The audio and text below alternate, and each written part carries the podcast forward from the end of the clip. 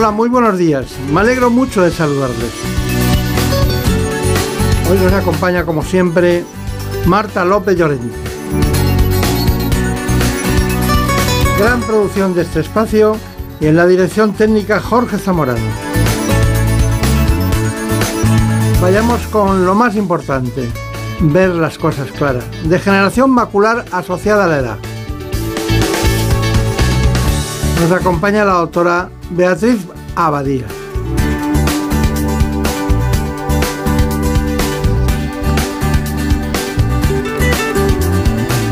Así que vamos con degeneración macular asociada a la edad.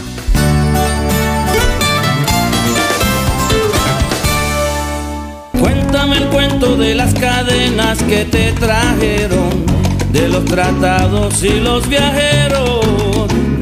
Los ritmos de los tambores y los voceros, del barrio antiguo y del barrio nuevo. Para afrontar este asunto vamos primero con nuestro informe. Pero no con tus ojos y con tus bailes. En buenas manos. El programa de salud de Onda Cero. Dirige y presenta el doctor Bartolomé Beltrán. En España, unas 800.000 personas tienen degeneración macular asociada a la edad, una enfermedad de la mácula que es la zona central de la retina. Se produce un deterioro progresivo de la capa que nutre y recubre la retina, así como de las células de la mácula. Como consecuencia, se reduce gradualmente la visión central y de detalle, es decir, se pierde nitidez.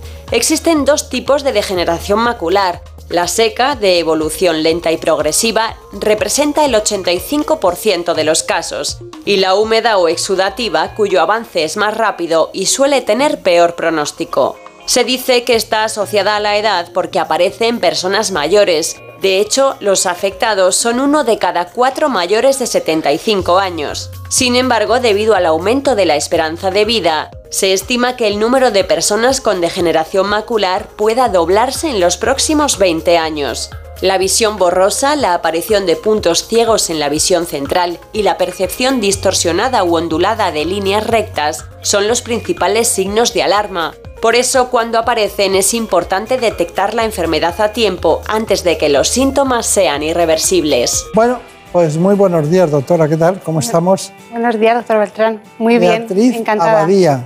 Ha venido de Zaragoza, ¿no? Bueno, vamos a ver, una cosa que quería saber.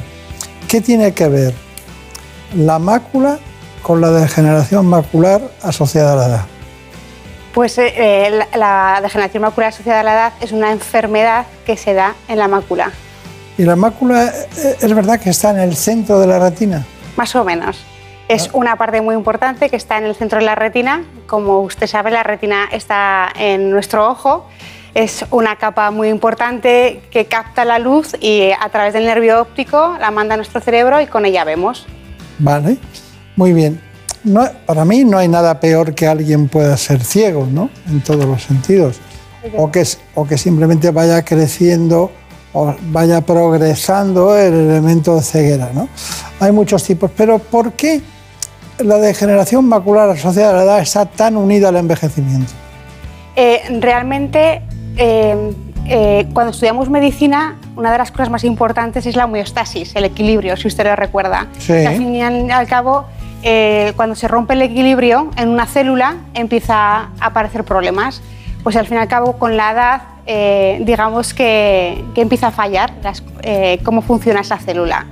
Y es la consecuencia, y es por eso es tan importante la edad, porque claro, el equilibrio se rompe más conforme se pasan los años.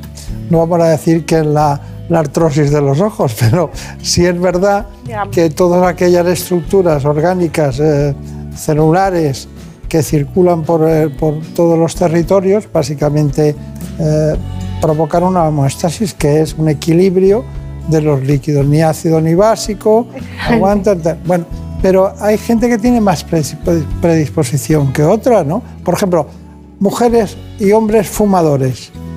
¿Tienen más degeneración macular asociada a la edad? Los fumadores tienen dos o tres veces más riesgo que una persona que no fuma, por tanto es un factor a tener en cuenta importante. ¿Y la obesidad? La obesidad, todos los factores cardiovasculares son importantes, porque al fin y al cabo es lo que hemos dicho, la rotura de equilibrio viene porque no hay una buena oxigenación, entre comillas, no hay una buena limpieza de celular, entonces todo que eh, los vasos estén un poquito alterados, pues no, digamos que ese equilibrio se rompe antes. Por eso los factores de riesgo cardiovascular son muy importantes también. En algún tipo de, vamos a llamarles de MAES, ¿no? que son las siglas de esta patología, eh, en todas ellas ustedes, o en algún tipo determinado, ahora me lo cuenta, eh, utilizan inyecciones intraoculares. ¿Esas inyecciones son menos eficaces en los fumadores? Sí, siete veces menos eficaces en los fumadores. Tela, ¿eh? Tela. Al fin y al cabo se crea una hipoxia importante también. Claro. El oxígeno es clave que llegue a las células para que haga el metabolismo. Al final todo es el ATP, si recuerda, el ciclo de la mitocondria. Claro, claro. Dígame, el ATP. ATP, ¿verdad? Es primero de, primero de, medicina. en mi caso fue segundo. Y es lo más importante. bueno, dígame más cosas. Em, todo, todo, este tema eh, lleva implícito el que haya varios tipos, dos tipos fundamentales de, de MAES. ¿Cuáles son? Hay muchas clasificaciones, pero como usted muy bien ha dicho, hay dos tipos fundamentales. Una es la seca y otra es la húmeda. La seca es la eh, mayoritaria, el 90% de la degeneración macular es seca y es la que progresa más lentamente, eh, más durante años. Pero sí que es, es, la de los antioxidantes esa. Es la de los antioxidantes. Vale, o sea que esa la podemos ayudar con una calidad de vida mejor y con todo eso, ¿no? Exactamente. Podemos ayudar a todas. ¿Y la húmeda? Y la húmeda, digamos que se han desarrollado unos vasos sanguíneos anómalos porque el cuerpo detecta que algo pasa y quiere, eh, digamos, subsanarlo. Entonces se crecen unos vasos sanguíneos por debajo de la retina, pero esos vasos son anómalos y entonces extravasan líquido o sangre. Entonces esto crea una pérdida de visión muy repentina en días o semanas. Vaya ayuda, por querernos ayudar hacen una angiogénesis. Exactamente, así aumentan, aumentan todo el sistema vascular de fondo y lo fastidian, claro. Así lo es y se soluciona con eh, inyectables. Sí, así lo es, porque las, los inyectables van, eh, se crea un factor BEG cuando uno, o sea, cuando la célula detecta no hay oxígeno, pues entonces fabrica una sustancia para crear vasos. Pues la, es esa diana, el anti-BEG lo que hace es justamente eh, pues comerse, digámoslo así, al BEG para que no se expresen esos vasos. Ah, sí. Bueno, Marina Montiel, ¿por qué no nos presentas a la invitada? Que está aquí contando cosas y contando cosas, la gente ¿esta mujer de dónde ha salido? Vamos a presentarla. La doctora Beatriz Abadía tiene dos especialidades, anestesia y oftalmología. Consiguió el título de experto en retina médica y quirúrgica por la Sociedad Española de Retina y Vitrio en el Hospital Fisabio de Valencia. En la actualidad forma parte de la unidad de retina de la Clínica Baviera de Zaragoza y también realiza docencia online, enseñando a otros oftalmólogos a través de Academia Retina. La doctora además tiene grandes sorpresas en su currículum. ¿eh? ¿Qué, hacía usted en Toronto? Pues mire, se me ocurrió ir por ahí y la verdad es que descubrí una sanidad eh, que me enamoró. Pero ¿a, qué se dedicó? No se dedicó a la oftalmología allí, ¿no? A, Toronto he ido por mis dos especialidades, primero por anestesia y después por oftalmología, para ver retina y también en su momento cuando estaba formándome para ver córnea trasplantes de córnea, etcétera, pero también he estado para, para aprender retina también en Toronto. Claro, claro. Pero en el hospital que usted estuvo, creo que a principios del 19, eh, a finales del 19, 1899 por ahí, había un 12 médicos que con su dinero pagaron el hospital. ¿Usted sabía esa historia? No, no sabía, así que me alegro de que me la cuente. Sí, sí. Es que en, Toronto se llevan, o sea, en Canadá se llevan mucho los donativos. ¿Eh? ¿Ah, sí? Sí, sí, la gente dona a la sanidad para eh, mejorar. Qué cosa más, insólita ahora en este tiempo. Mucha gente dona a la sanidad en Canadá. Y luego se fue usted a Bremen. También, también, a Bremen. ¿Qué hizo en Bremen? Pues también, eh, pues aprender un poquito más de retina, que era un poco mi pasión dentro de la oftalmología. Bremen, Oldesburg. Bueno, Bremen. Pero claro, Usted hablaría francés y hablará alemán, ¿no? Nada, ninguna de las dos. Solo hablo español e inglés un poquito, pero me apañé. O sea que usted es una, una viajera en realidad de la medicina. Sí, eso sí, una aprendiz eterna. El día que no aprendo me pongo triste, fíjese. bueno, triste es para nosotros que no tendríamos tanto conocimiento, pero bueno. Eh, hay cosas de distintos síntomas, distintos síntomas y tal, pero ¿cuáles son los signos de alarma para que alguien se dé cuenta de que tiene una DMAE? Mira, lo primero que quiero decir es que el problema de la degeneración macular es que muchas veces no da síntomas, sobre todo en estados incipientes e intermedios. Por eso es, quiero decir esto para concienciar a la población de que a partir de los 50-60 años es muy importante hacerse un chequeo en la retina. Pero cuando se hace sintomática, lo más típico es que se tuerzan las líneas rectas o que aparezca una mancha en el centro de la visión o que disminuya la visión. Pero hay algo que nos ha dicho. Primero un ojo y después el otro o los dos a la vez. Exactamente. Generalmente la degeneración macular es bilateral, pero uno suele ir por delante de otro. Por eso cuando se diagnostica es muy importante hacer seguimiento del otro. Eh, voy a, no lo sé, ¿eh? no lo sé, pero voy a. ¿Es más frecuente que vaya uno por delante del otro en la húmeda? También, en, en los dos, en, en las dos degeneraciones maculares puede pasar. Que uno, por ejemplo, tenga una edema intermedia seca y otro incipiente. Y en la húmeda uno esté en avanzada en la seca y en el otro tenga una exudativa. No, lo decía porque sí, claro, si depende de la calidad de vida, la calidad de vida es la misma en los dos ojos. Exactamente. Y los ojos tienen los mismos años. También es verdad. es Exactamente, verdad. eso le digo, pero a los pacientes que los ojos tienen los mismos años, pero sí que es verdad que hay veces que anatómicamente los ojos no son exactamente iguales. Claro. Ah, luego me lo contará. Hay personas que individualmente pueden llegar a un diagnóstico siguiendo unas normas muy sencillas, con, unos, con unos- una, especie de, de algo así como... Rejilla.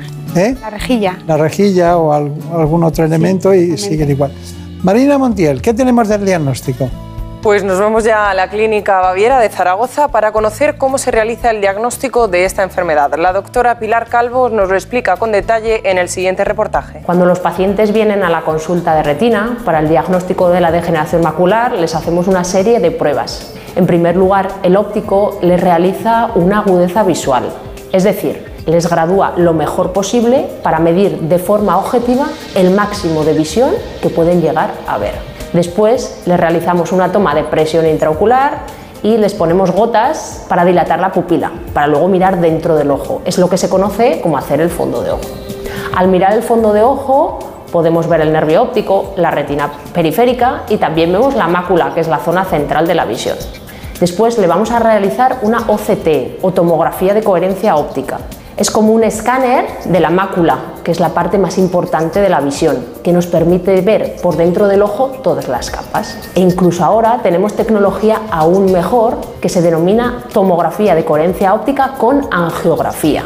Esto nos permite evitar el poner contraste intravenoso al paciente y las complicaciones de esa prueba, dejándonos ver toda la vascularización, todos los vasos que tiene por dentro el ojo. Finalmente, en los pacientes que tienen riesgo de desarrollar degeneración macular o están en fases incipientes, les entregamos una rejilla de Amsler. La rejilla de Amsler se trata de una cuadrícula llena de líneas y un punto central.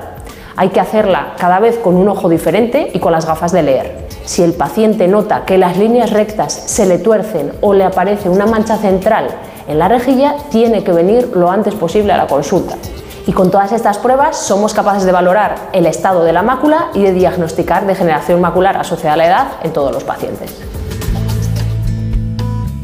Bueno, lo cierto es que vamos aprendiendo, pero el explicar a un paciente eh, la de MAE no debe ser cosa fácil, ¿no?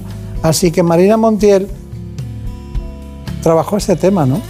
Pues una vez realizado el diagnóstico llega ese momento de explicarle al paciente en qué consiste esta enfermedad y qué conlleva. Por un lado, las dificultades que va a encontrarse en su vida diaria y por otro, el tratamiento que tiene que seguir para evitar que aumente la pérdida de visión.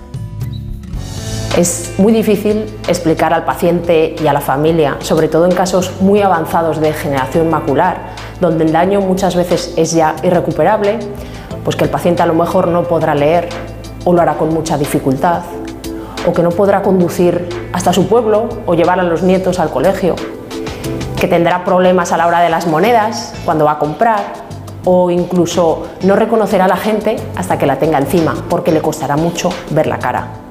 Además, en la degeneración macular húmeda le tenemos que explicar al paciente que hay que pincharle una medicación dentro del ojo. Y lo antes posible, porque es una enfermedad donde el tratamiento temprano es fundamental. Pinchar en el ojo. Imagínate que te lo dicen a ti o a tu familia. Es algo que psicológicamente tenemos que manejar con mucho cuidado. Los pacientes entran con mucho miedo a ponerse el tratamiento y es normal, porque aquí no le daría miedo un pinchazo en el ojo.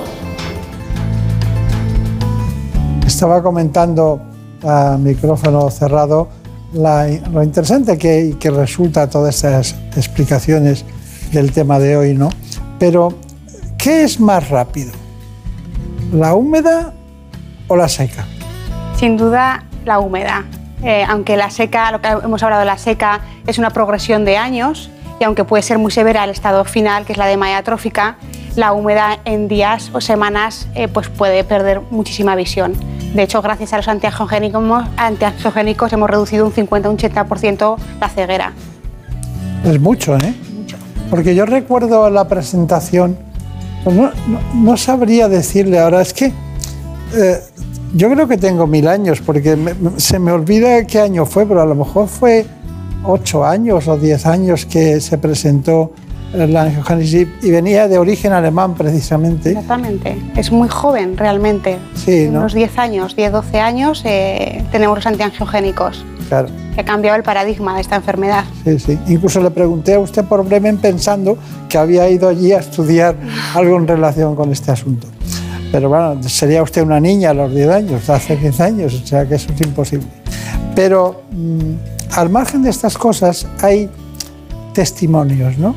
De pacientes que lo viven de una manera. ¿Usted le gustaría ver cómo lo viven los pacientes? Claro que sí. Pues María Montiel también le ha gustado y lo, lo ha llevado a cabo. Como siempre, queremos darle voz a los pacientes. A Clara Loren le, le, detectaron degeneración macular hace dos años y gracias a las revisiones periódicas y al tratamiento tiene totalmente controlada su enfermedad, lo que le permite hacer una vida normal. Tengo 77 años y hace dos años, por una revisión, me detectaron que tenía degeneración macular, en un ojo seca y en otro húmeda. Perdí un poco de visión en uno de los ojos, pero yo no sabía la causa y fue cuando me diagnosticaron que tenía degeneración macular. No había oído hablar nunca de esta enfermedad, nunca. ¿Qué es esto de la degeneración macular? Es que no lo sabía, no tenía ni idea.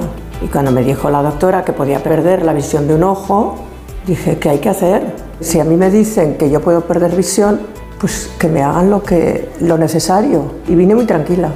Me dijeron que el tratamiento consiste en unos pinchazos en el cual, no sé exactamente, te inyectan un líquido y eso frena la enfermedad.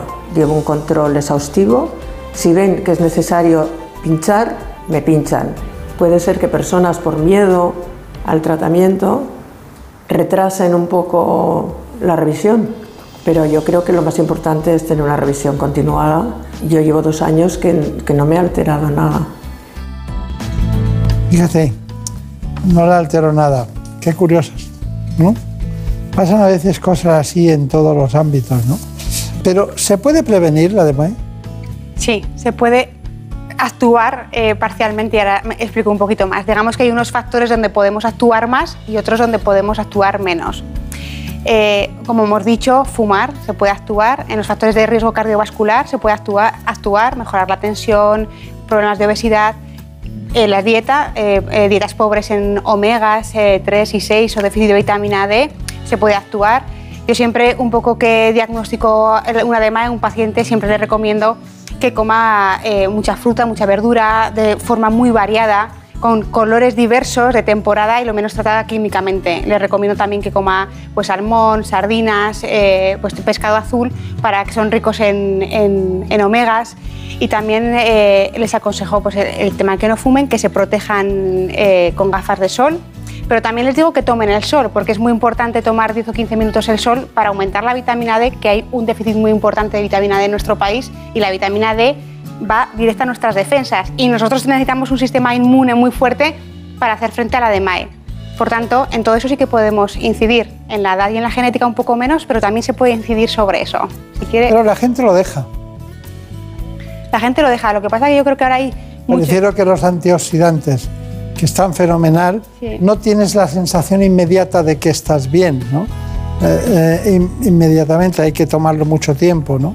Los omega 3, nadie dice voy a tomar pescado porque así me soluciona el tema del ojo, ¿no? Eh, ¿Sabes? eh, es cuesta un poco todo ese tema, pero es realmente el tratamiento que usted indica. Pero hábleme, este es el tratamiento, diríamos, de la seca. Exactamente. Vamos con la húmeda. Eh, cuénteme lo de las inyecciones. Pues las inyecciones son fármacos que se inyectan dentro del ojo, que parece muy doloroso la inyección, pero realmente se tarda un segundo y es por la parte blanca del ojo con agujitas muy finas, no son nada dolorosos. ¿Una vez al mes? Una vez al mes. Digamos que cuando diagnosticamos una degeneración macular exudativa, lo que solemos hacer es una dosis de carga que llamamos, que es pinchar tres seguidas mensualmente. Luego evaluamos, hay diferentes eh, formas de tratar, eh, de tratar, distintos regímenes, que todos están bien, tienen sus ventajas e inconvenientes, pero para que se haga una idea, una DMAE bien tratada necesita unas 7 a 9 inyecciones eh, el primer año. Luego, como todo, hay pacientes con membranas, o sea, con eh, degeneraciones maculares exudativas muy agresivas que precisan tratamiento mensual y otros que, en cambio, pues, se pueden pinchar cada dos, incluso cada tres meses. Está bien, está bien. Bueno, entonces, ¿cuál es su conclusión? Porque yo, yo, yo la haría, pero porque con todo lo que nos ha enseñado yo podría pues hacerla, pero dígame, ¿cuál es su conclusión? Pues mire, mi conclusión, y va a ser un poco muy diferente, es que eh, tenemos mucho impacto en nuestra salud, más que el que nosotros creemos. La ciencia de la epigenética, por ejemplo, nos lo demuestra cada día, donde la expresión de los genes viene determinada por lo que nosotros hacemos. Y es muy importante diferenciar lo que es la edad biológica de la edad cronológica, porque nosotros tenemos unos años, pero nuestras células tienen otros. Y entonces, eh, esto lo vemos todos los días. Yo veo fondos de ojo de pacientes de 70 años que parecen más jóvenes y viceversa. ¿Qué quiero decir con esto? Que el impacto de nuestro estilo de vida y de nosotros es muy grande en nuestra expresión genética. Por tanto, tenemos que actuar todos los días en beneficio de nuestra salud. Está bien. ¿Cree usted en la posibilidad de la cirugía? En la degeneración macular. Sí. Eh, en la degeneración macular se hace cirugía cuando hay un sangrado masivo. Eh, y cirugía ahora se empieza a utilizar en ensayos clínicos eh, para, a nivel genético. También ahora se acaba de aprobar para la degeneración macular exudativa un dispositivo que se pone quirúrgicamente, que se rellena en consulta cada seis meses, para evitarle a los pacientes que vayan cada mes a pincharse. Digamos que el futuro siempre va para intentar que no vayan siempre a pincharse, sino prolongar el efecto de los fármacos. ¿Y cómo consiguen ustedes porque he leído que el tratamiento temprano es fundamental. Como hemos dicho, el tratamiento temprano, pues con antioxidantes, con cambios en el estilo de vida, control de la tensión arterial, de dejar de fumar, protección del sol, con todas estas medidas que hemos dicho del estilo de vida, pues claro que frenamos, porque lo, volvemos otra vez al inicio, al equilibrio celular. Nosotros podemos ayudar a nuestras células a hacer su trabajo cada día o podemos ponerles inconvenientes. Entonces, nosotros decidimos cada día con nuestras decisiones si ayudamos a nuestro cuerpo que está hecho para la salud y para el equilibrio o lo descompensamos cada día con lo que hacemos. Sí, todo eso está muy bien, pero no, no deja de ser difícil, ¿no? Es difícil. Sobre todo si se combina con, con miopes, ¿no? Personas que piensan que pueden tener otra cosa y, ¿no? La genética siempre juega un, un factor importante en todo, es un, es un factor, pero no determina. ¿Ustedes han logrado curar la rinitis pigmentaria? La retinitis pigmentaria, de momento no. Lo que pasa es que ahora se están haciendo muchos estudios con genes, etcétera, y yo creo que hay un futuro muy prometedor. Yo creo que vamos a vivir un cambio muy importante en muchas enfermedades de la retina en esta década. ¿Por qué? Pues porque se está investigando muchísimo, porque tiene mucho impacto. Lo, hemos dicho, vivimos más, queremos vivir mejor y ver es fundamental. Queremos eh, hacer cosas de precisión que nos da la mácula, eh, queremos leer, escribir, ver el móvil, conducir. Los datos que yo tengo de, generación macular del futuro son demoledores, ¿eh? Es que sí. De casi 300 millones de personas en el mundo, ¿no? Así que, vamos a vivir mucho. Sí, también. Teoría. Fundamental, claro. A partir de los 75 años es cuando más, eh, cuando más pico hay, digámoslo así. Bueno, ya para terminar, por favor, háganos recordar lo fundamental que usted piensa. Pues que la degeneración macular es, una enfermedad que es muy importante porque impacta de lleno nuestra calidad de vida. Vivimos más, por tanto tenemos que tenerla en cuenta.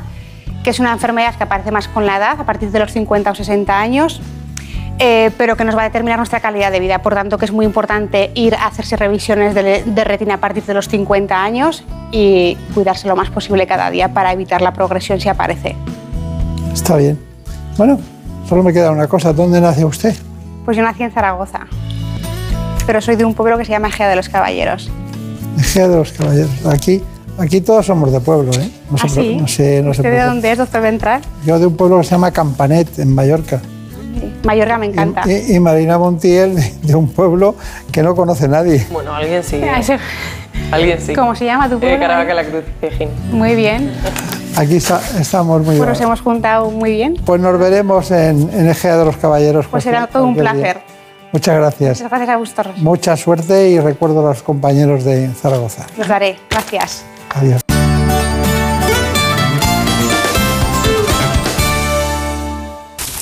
Es lógico. Murprotec, empresa líder en la eliminación definitiva de las humedades, patrocina la salud en nuestros hogares. Un día descubres que tienes humedades en techos, paredes, están por todas partes. ¿Qué puedes hacer? Llama a Murprotec. Llama al 930 1130 o entra en murprotec.es. Si con las humedades te las tienes que ver, ¿qué puedes hacer? Llama a Murprotec. 930 1130. Murprotec. Cuidando tu hogar, cuidamos de ti. Mira, tenemos que hablar. Lo nuestro no funciona. Cada vez estoy más cansado. Se me hace todo un poco cuesta arriba. Cuando veo que volvemos a empezar, me puede la pereza. Sé que llevamos toda la vida juntos, pero no tenemos futuro. Es pensar en el día de mañana y... Si tú también quieres romper con la rutina, por fin no es lunes con Jaime Cantizano. Los fines de semana desde las 8 de la mañana y siempre que quieras en la web y en la app. Onda Cero, tu radio. La actualidad del fin de semana con todo el rigor y la firma de Juan Diego Guerrero. Sánchez tiene marcado el miércoles en su agenda de trotamundos, porque las palabras de Feijó pueden ser comprendidas o interpretadas. Calderón de la Barca, en este mundo traidor, nada Ignacio Rodríguez Burgos nos explica en un minuto qué tienen que ver las pensiones con quienes cantan las 40. El próximo gobierno... Noticias fin de semana es un estilo de vida. Estés donde estés. Noticias fin de semana. Sábados y domingos a las 7 de la mañana y a las 2 de la tarde. Y siempre que quieras, en la app y en la web de Onda Cero. Te mereces esta radio. Onda Cero, tu radio. Hay personas de ideas fijas, de porque lo digo yo y punto, de perder la razón por querer tenerla. Hay personas con las que cuesta conectar y otras con las que la conexión no falla. ¿Qué tal? ¿Cómo están? Bienvenidos a una nueva mañana de radio. Gracias por elegirnos. No hagas, no hagas por cambiar ya de tema. Quién sabe qué acontecimientos inesperados nos traerá la actualidad de esta nueva temporada, ¿verdad? Porque hay más de un tipo de oyente, pero solo una radio capaz de llegar a todos. Onda Cero, tu radio. ¿Sabes quién fue Pinito del Oro? Fue una trapecista española que se convirtió en los años 50 en una estrella mundial del circo. Siempre actuó sin red y sin ningún tipo de seguridad. En 30 años que duró su carrera, se cayó solo en tres ocasiones. Se retiró con 39 años, siendo todavía una estrella. De su vida se habló en Mujeres con Alma, sección de La Rosa de los Vientos. Si no escuchaste el programa o quieres volver a escuchar cualquier sección a la carta, entra en la web y en la app de Onda Cero. No te pierdas nada. Onda Cero, tu radio. Los fines de semana cuidamos de nuestras mascotas con Carlos Rodríguez. Vamos con las consultas, ya sabéis que nos las podéis mandar de cualquier tipo, de cualquier animal y ya está. Cuando el perro se anima mucho, el cachorro lo persigue y hasta le muerde en el costado y ya le arranca pelo. ¿Qué tengo que hacer con eso? ¿Por qué el gato mete los juguetes en el bebedero? ¿Qué le Sí, pasa a este sí. gato? Como el perro y el gato. Cuidaros mucho y como siempre, sois la caña de España. Sábados a las 3, domingos a las 2 y media de la tarde y siempre que quieras en la app y en la web de Onda Cero. Patrocinado por Menforsan, los especialistas en cuidados, higiene y cosmética natural para las mascotas. Te mereces esta radio. Onda Cero, tu radio. En buenas manos. El programa de salud de Onda Cero. Dirige y presenta el doctor Bartolomé Beltrán.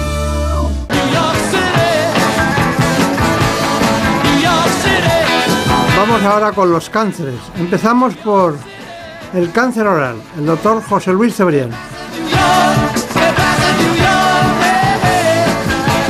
Cada año se diagnostican en España 8.000 nuevos casos de cáncer oral y el 75% se detectan en fases avanzadas.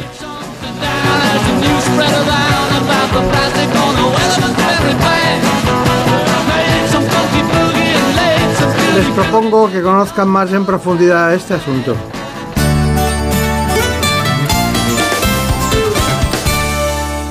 Problemas para masticar, dolor al deglutir, úlceras bucales o inflamación en el cuello son algunos de los síntomas que pueden alertarnos de la aparición de un cáncer bucal. Si además existe pérdida de peso, ardor o dolor, lo más indicado es acudir rápidamente a un especialista para realizar pruebas diagnósticas. Según los últimos datos, con 8.000 nuevos casos cada año, este se encuentra entre los 10 tipos de cáncer más diagnosticados en España. La mayoría asociados al tabaco, al consumo de alcohol y en menor medida al contagio por el virus del papiloma humano. En cuanto a la edad media de diagnóstico, está situada sobre los 60 años y afecta más a hombres, aunque este perfil está comenzando a cambiar, alcanzando cada vez a más mujeres y personas jóvenes. Aparece con más frecuencia en la lengua, el suelo de la boca y los labios, pero tiende a extenderse rápidamente. Por ello es importante el diagnóstico precoz, ya que si se detecta antes de que llegue a la garganta y el cuello, la tasa de curación supera el 90%. Los expertos insisten en el papel de las autoexploraciones para identificar las lesiones precancerosas y evitar factores como el consumo de sustancias tóxicas, además de mantener una buena higiene y salud bucal. Y si hablamos del tratamiento, la cirugía es la piedra angular, sobre todo en tumores pequeños, pero la radio y la quimioterapia también pueden formar parte de este proceso. En cierta ocasión, un especialista en odontostomatología, el presidente de los odontostomatólogos, el doctor Oscar Castro me dijo, ostras, Castro Reino me dijo, ¿de nunca hacéis el cáncer oral? Bueno, pues hoy nos toca recibir al doctor José Luis Cebrián, que nos va a hablar del cáncer oral. ¿Qué tal? Buenos días, Bartolomé. Me ha encantado estar con vosotros. Nosotros también, así que el cáncer oral. Eh, ¿Es el dentista un gran aliado del, de ustedes, de la cirugía maxilofacial y de la cirugía oral? Pues debe serlo, ¿no? Porque que igual que en otras patologías, el médico de cabecera es el primero que puede detectarlas. En el caso del cáncer de cavidad oral, probablemente el primero que lo va a detectar es el dentista al que acude el paciente por una molestia que presenta en la boca que no sabe exactamente a qué, a qué se debe. Claro, claro, claro. Pero nosotros tenemos muchos eh, datos, pero es cierto, en las visitas regulares al dentista es donde hay que detectar ese tipo de cánceres. Pues probablemente sí, probablemente es el, el, sitio en el que se puede detectar y sobre todo en el que se puede detectar en la fase precoz, que es lo, más importante. ¿no? Cuando un tumor se detecta en una fase incipiente, la curación es muy elevada, cercana al 90%, si ya es en fases más avanzadas, la curación o el porcentaje de curación baja dramáticamente. ¿no? Entonces, pues igual que acudimos al médico a revisiones periódicas, por otros temas deberíamos acudir al menos una vez al año al dentista por revisiones periódicas y por supuesto si detectamos algún, signo, algún signo de alarma, pues mucho antes. Claro, eh, algunas personas se preguntarán, bueno, hablamos del cáncer de pulmón, del cáncer de mama, pero ¿de qué, de qué frecuencia estamos hablando? Pues el cáncer de cavidad oral y los cánceres de cabeza y cuello en general son los sextos tumores más frecuentes del organismo en, como grupo y el cáncer de, cavidad oral dentro de estos tumores de, cabe, de, cabeza y cuello pues es el segundo o el tercero más frecuente. Nosotros, los cirujanos y los médicos que nos dedicamos a esto, tenemos un poquito una visión sesgada porque es el, el único tumor que vemos, pero sí que es verdad que ahora es un problema importante, que se ha mantenido constante a lo largo del tiempo, no ha disminuido como el caso de otros tumores y que además ahora tenemos nuevos factores de riesgo que hacen que en los últimos años pueda incluso aumentar. Claro, claro. Bueno, a mí me da mucho miedo ese cáncer, pero ¿por ¿dónde empieza? ¿Detrás de la nariz? ¿En los senos? ¿En qué? Cuando, en general, la, la, zona más frecuente. En general, las zonas más frecuentes son la lengua y el suelo de la boca, es decir, claro. la, la, que está debajo de la lengua, digamos, ¿no? Esas son las zonas más frecuentes. Luego, y el paladar la, también, ¿no? El paladar también, en, en, el paladar, en la mucosa de las mejillas por dentro, eh, en cualquier localización de la cavidad oral pero mmm, quizá las localizaciones más frecuentes son esas, la, la lengua y el suelo de la boca. Claro.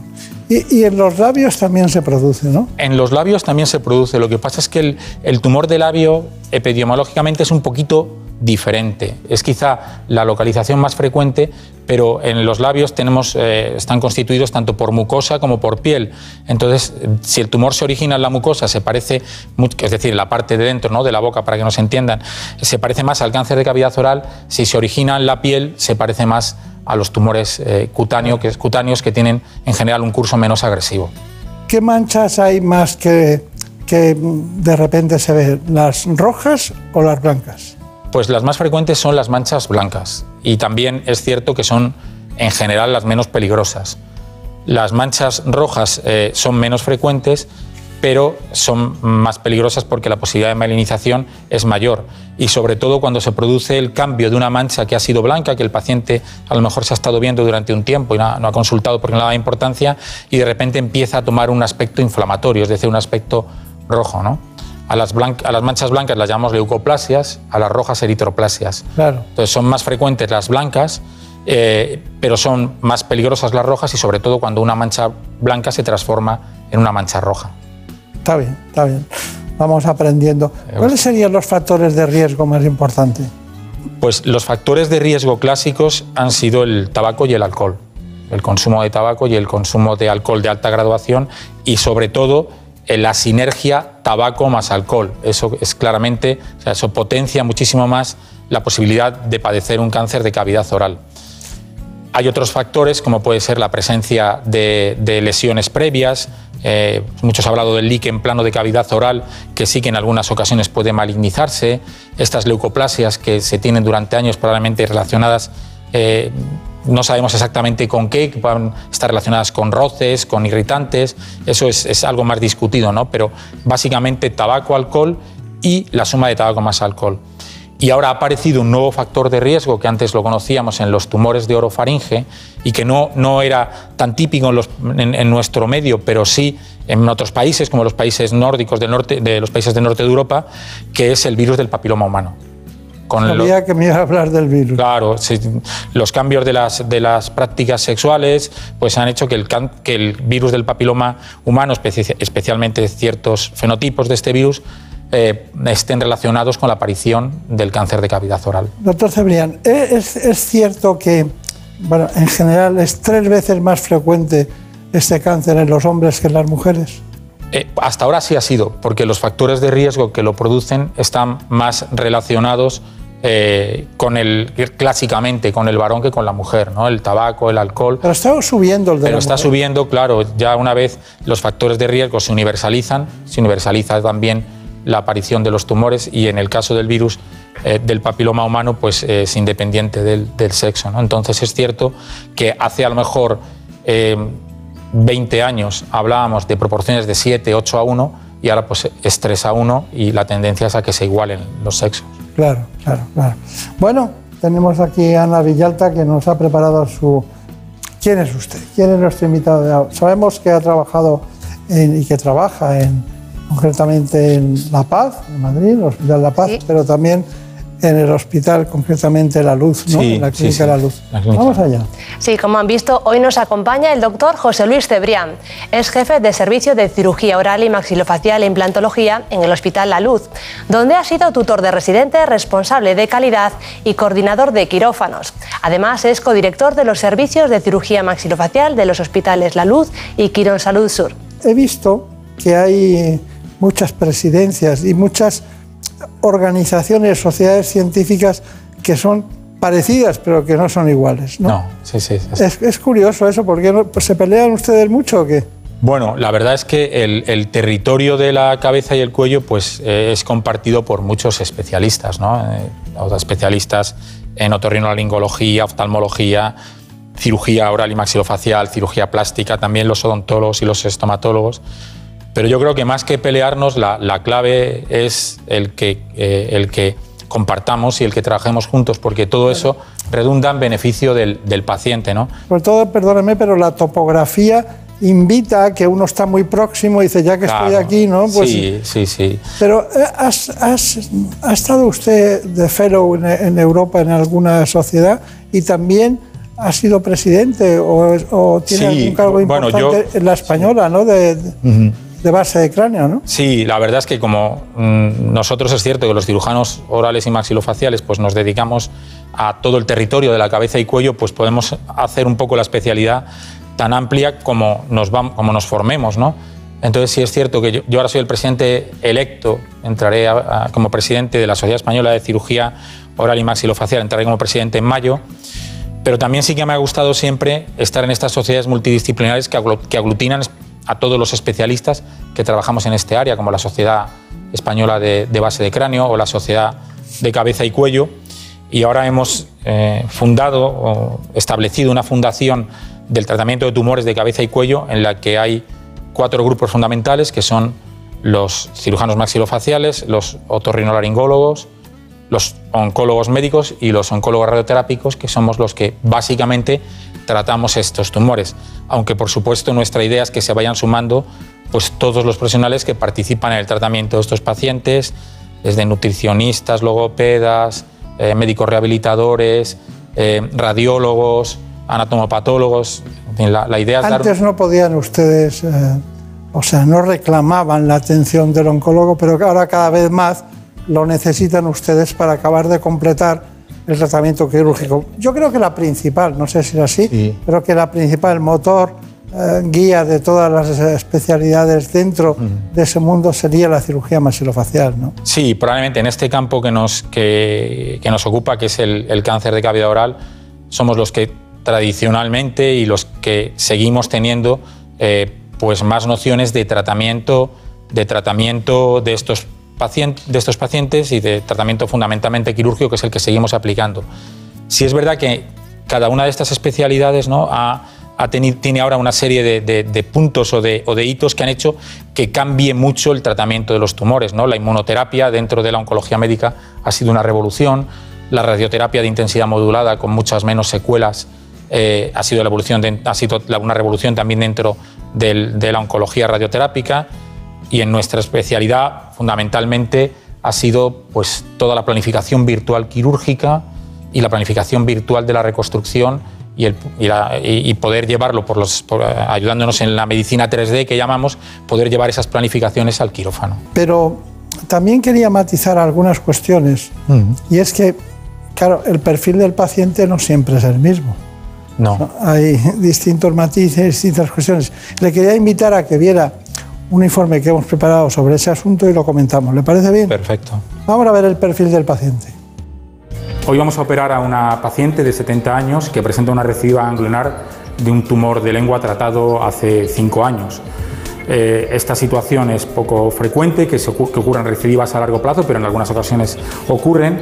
Y eh, aquí vemos los ganglios linfáticos de la zona afectados eh, por el tumor que hemos estado realizando pruebas de imagen y otro tipo de, pruebas para ver si podía explicarlo otra situación patológica que tuviese en este momento, pero ahora mismo lo único que sabemos es que probablemente sean unas metástasis de ese tumor que tuvo antes. Los ganglios linfáticos cervicales son la primera estación de metástasis de los tumores de lengua. Normalmente ocurre de una forma síncrona, es decir, al mismo tiempo que el tumor, pero en algunas ocasiones ocurre después del tratamiento, como en esta paciente. Entonces, lo que vamos a realizar hoy va a ser un vaciamiento cervical, funcional, modificado. Modificado quiere decir que a lo mejor tenemos que estirpar alguna estructura noble del cuello, como la vena yugular o el músculo esternocleidomastoideo, para tratar la patología de la paciente. En este procedimiento retiramos todos los ganglios linfáticos de la, de la región lateral del cuello y se supone que ahí también van los ganglios afectados por el tumor.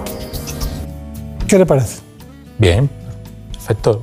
Me ha llamado la atención lo, lo no, vamos, no lo suponía ya, ¿no? Lo bien documentado que, está todo, porque el informe sobre el cáncer de cavidad oral ha sido preciso y, exhaustivo. Es difícil precisar, porque hay que quitar muchos elementos que, entorpecen o empecen la línea conductora del programa.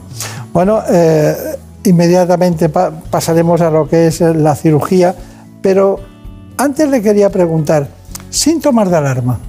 Síntomas del alarma en el cáncer de cavidad oral fundamentalmente es una úlcera, todo el mundo hemos tenido aftas en la boca, pero una úlcera que no cura en un periodo de 15 días a 3 semanas. Dos, tres semanas sin curar es el síntoma típico de, de alarma en el cáncer de cavidad oral.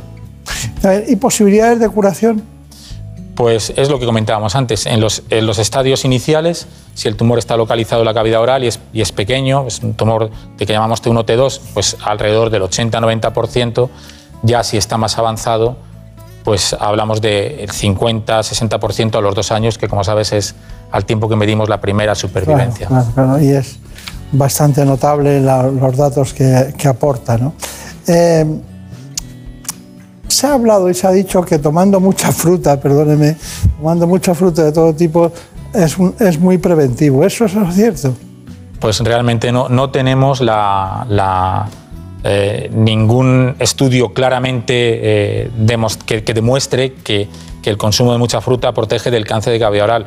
Lo que está claro es que cuanto más, cuanto más equilibrada es la dieta, menos abusamos de, de- de los, eh, de los factores de riesgo reconocidos, como puede ser el alcohol o el tabaco, y de ciertos irritantes, pues es bueno para todo. Pero en el cáncer de cavidad oral no está claro que la fruta sea un, un factor protector. Es, Ahora, un dicho, es un dicho común, es, un, mito común, en realidad. Es, ¿no? es un mito, pero vamos, eh, comer, frut- comer mucha fruta es estupendo, vamos, sí, sí, Desde sí. luego. Simplemente, aunque sea solo por la salud Claro. general, merece la pena.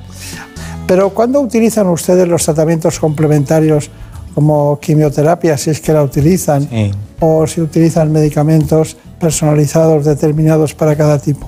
Sí, la, la verdad es que estamos en la era de la medicina personalizada en, en todo, ¿no? La cirugía personalizada, cirugía a medida a cada, a cada paciente, sobre todo cuando tenemos que hacer reconstrucción de la cavidad oral, y también en medicina personalizada en cuanto al- a los fármacos que luego se le suministran al paciente, ¿no?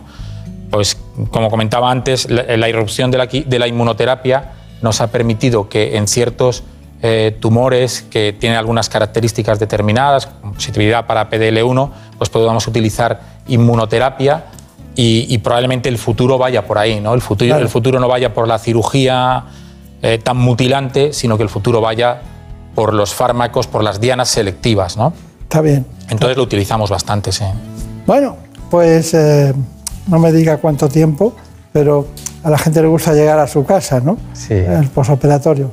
Vamos a ver, Ana. Sí, una vez finalizado el proceso vamos a conocer los aspectos principales del posoperatorio, que aunque pueda parecer muy complicado, no suele plantear complicaciones mayores al no haber conectado la cirugía con la cavidad oral. Bueno, pues ya hemos terminado la, intervención, todo ha transcurrido como habíamos previsto, hemos podido extirpar la metástasis sin lesionar estructuras importantes del cuello.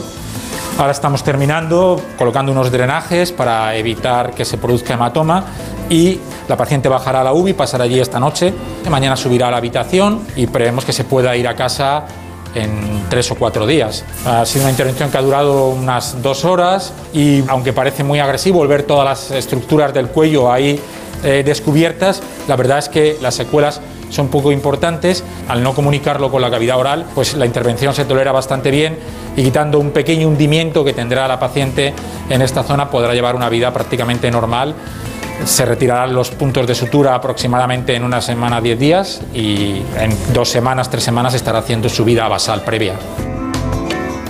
Bueno, pues está muy bien, es el posoperatorio, pero ¿cuándo llegamos a casa? ¿Cuánto tiempo? Pues eh, si solamente hemos hecho el vaciamiento cervical, como en este caso, tres o cuatro días, si ya hemos tenido que extirpar el tumor dentro de la cavidad oral y hacer una reconstrucción, pueden estar en el hospital hasta tres, cuatro semanas.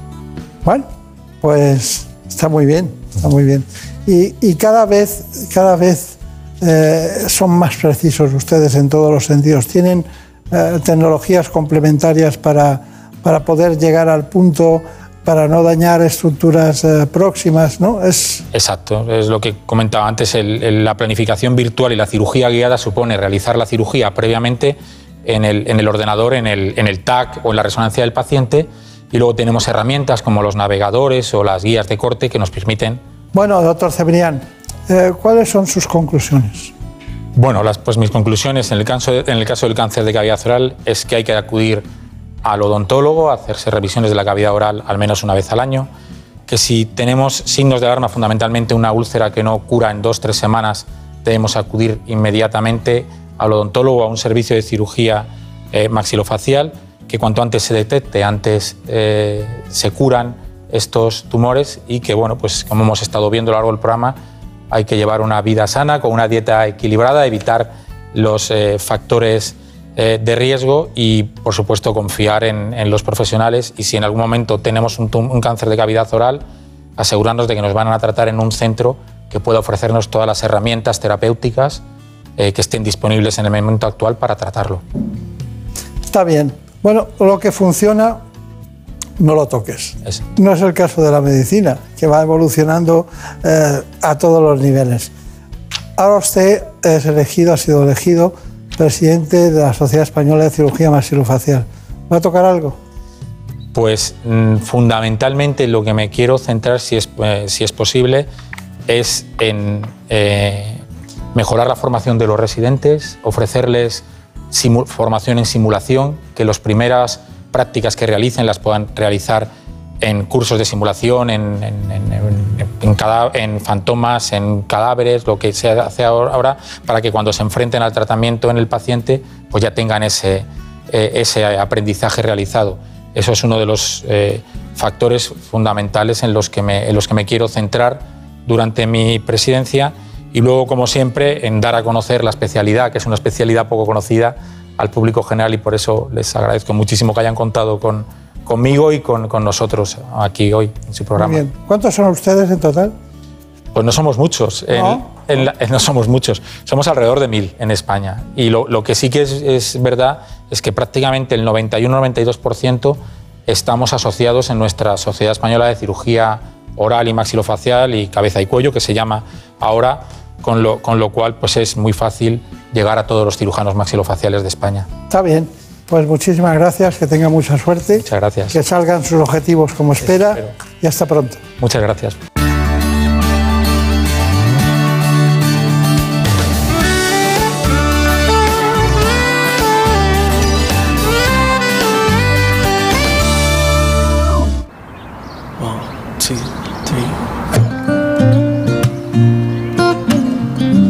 Por aquí nuestros compañeros de los servicios informativos. Vamos entonces con las noticias que aparecen en este espacio cada hora y en ellas nos cuentan lo que ha pasado en España y en el mundo.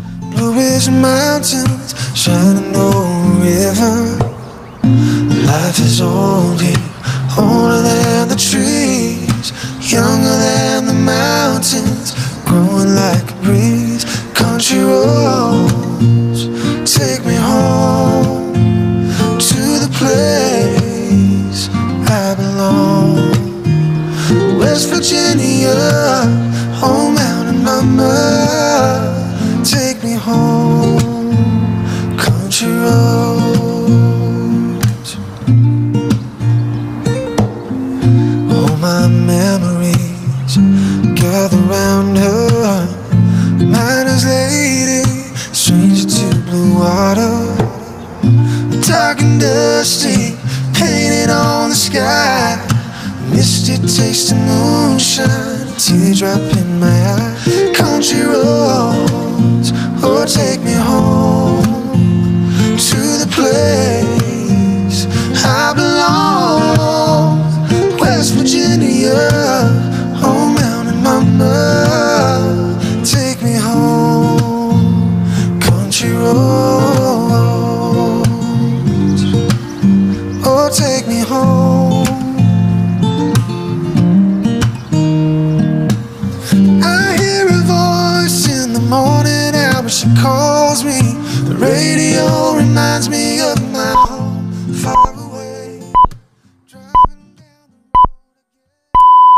las 5, las 4 en Canarias.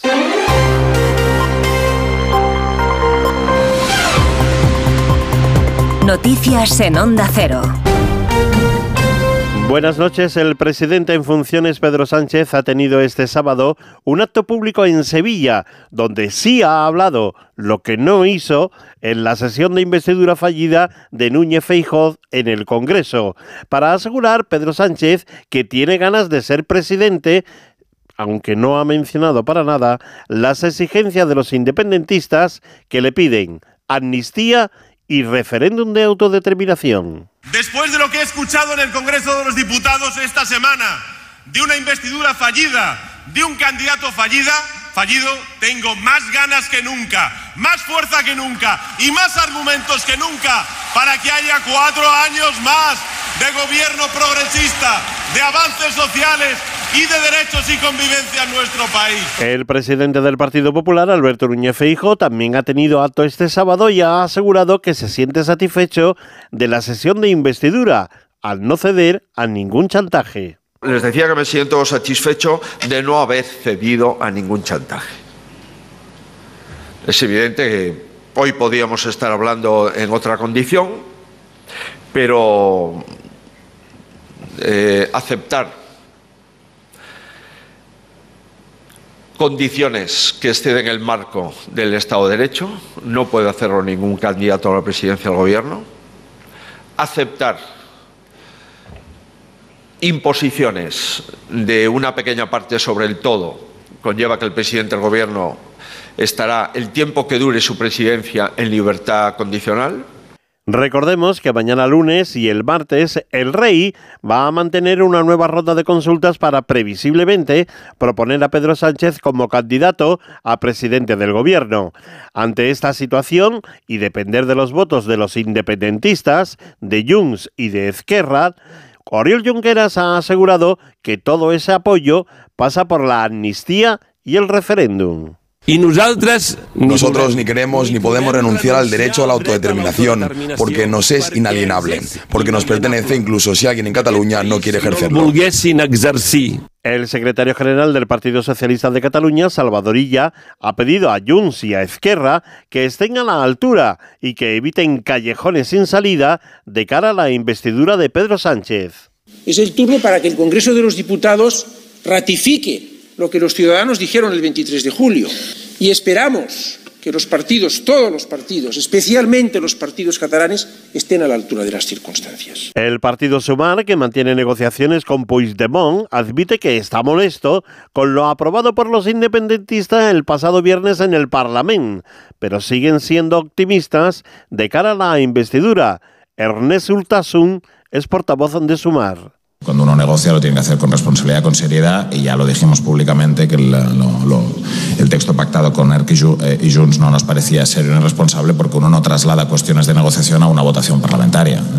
A partir de aquí nosotros seguimos hablando, negociando con optimismo y con voluntad de sacar adelante el acuerdo. El torero madrileño El Juli se despidió de la Plaza de Toros de las Ventas y consiguió abrir la tercera puerta grande de su carrera. Hoy se va a cortar la coleta en la Maestranza de Sevilla. La tarde de ayer estuvo cargada de emociones. Uno de sus toros se lo dedicó a la presidenta de la Comunidad de Madrid, Isabel Díaz Ayuso, que estaba presente en la Plaza de Toro de las Ventas. Quiero agradecerte todo lo que haces por la lo que haces por España, lo que haces por Madrid. Eres un ejemplo y te brindo este toro con toda mi admiración y respeto. En la información deportiva en Primera División hay cambio de líder. El Real Madrid derrotaba al Girona por 0-3 y se sitúa en la primera posición de la clasificación. En este partido fue expulsado el jugador del Real Madrid Nacho por una dura entrada a Porto, el jugador del Girona, que tuvo que ir hasta el hospital. El capitán madridista ha pedido disculpas y su entrenador Ancelotti no entiende lo que le había ocurrido. Le ha faltado un poco de lucidez en el último momento del partido, cuando ya ganaba 3 a 0. El jugador lo entiende muy bien, está muy dolido por esto, muy triste. Eh, creo que sobra Nacho, nadie, ninguno tiene que tener duda por, porque siempre ha sido un jugador correcto. eh, en esta situación le ha faltado un poco de lu- lucidez. Las noticias vuelven a las 6, las 5 en Canarias y siempre tienen todas las informaciones en nuestra página ondacero.es. Síguenos por internet en ondacero.es.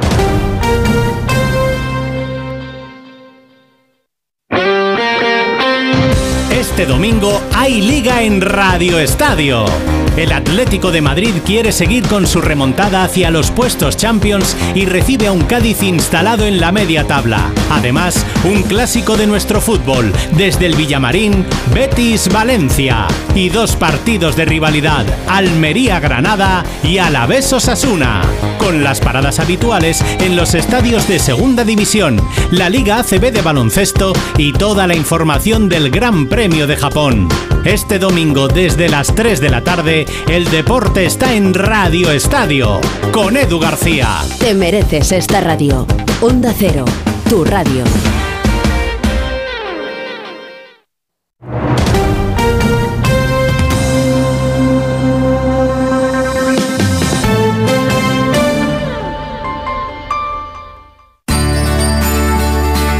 En buenas manos. Doctor Bartolomé Beltrán. Onda Cero.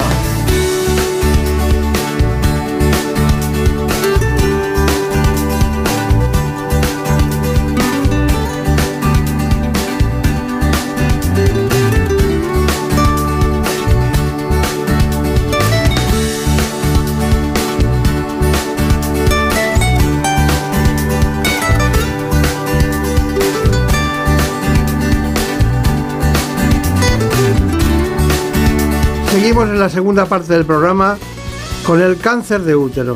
El doctor Julio Álvarez Bernardi está con nosotros como ginecólogo jefe de servicio de la Unidad de la Mujer del Hospital Ruber Internacional.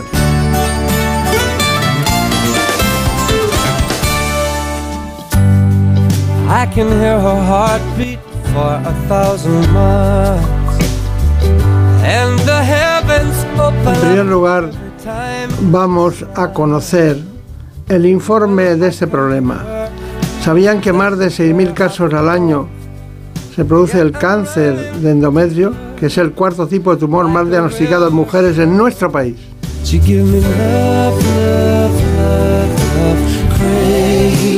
Les propongo primero este informe.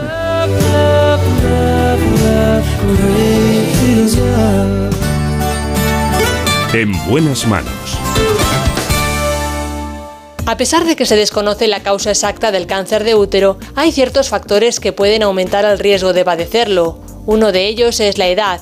Es más común pasados los 50 años. También hay que tener en cuenta los factores hormonales, la exposición que tienen las mujeres a los estrógenos y la manera de equilibrar su cuerpo con la progesterona, una hormona que desciende tras la menopausia, aumenta el riesgo de desarrollar este tumor.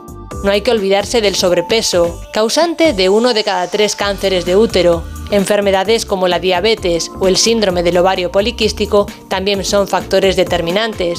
Y medicamentos como el tamoxifeno, un fármaco para tratar el cáncer de mama que puede influir ligeramente cuando se toma durante un largo periodo de tiempo, aunque está claro que los beneficios de tomarlo superan con creces este riesgo. Y finalmente la hiperplasia endometrial, un engrosamiento de la capa que reviste el útero. Es cierto que muchos de estos factores no se pueden controlar, sin embargo, mantener un peso saludable y ser más activo físicamente puede ayudar a prevenir esta enfermedad. Hay que planteárselo, hay que planteárselo. Y luego no sé por qué, perdónenme la media sonrisa, y es que, claro, eh, dicen, bueno, esta enfermedad aumenta con la edad. Es que todavía no me he encontrado ninguna que disminuya con la edad, ninguna, pero todas aumentan con la edad. Concretamente, en el programa de hoy, aumentan con la edad. ¿Qué tendrá la edad? Doctor Álvarez Alberdi, ¿qué tal? Muy bien. ¿Todo bien? Todo bien. Bueno, me alegro de saludarle. Usted eh, trabaja en el Rubén Internacional. ¿Qué tal por allí? Muy bien.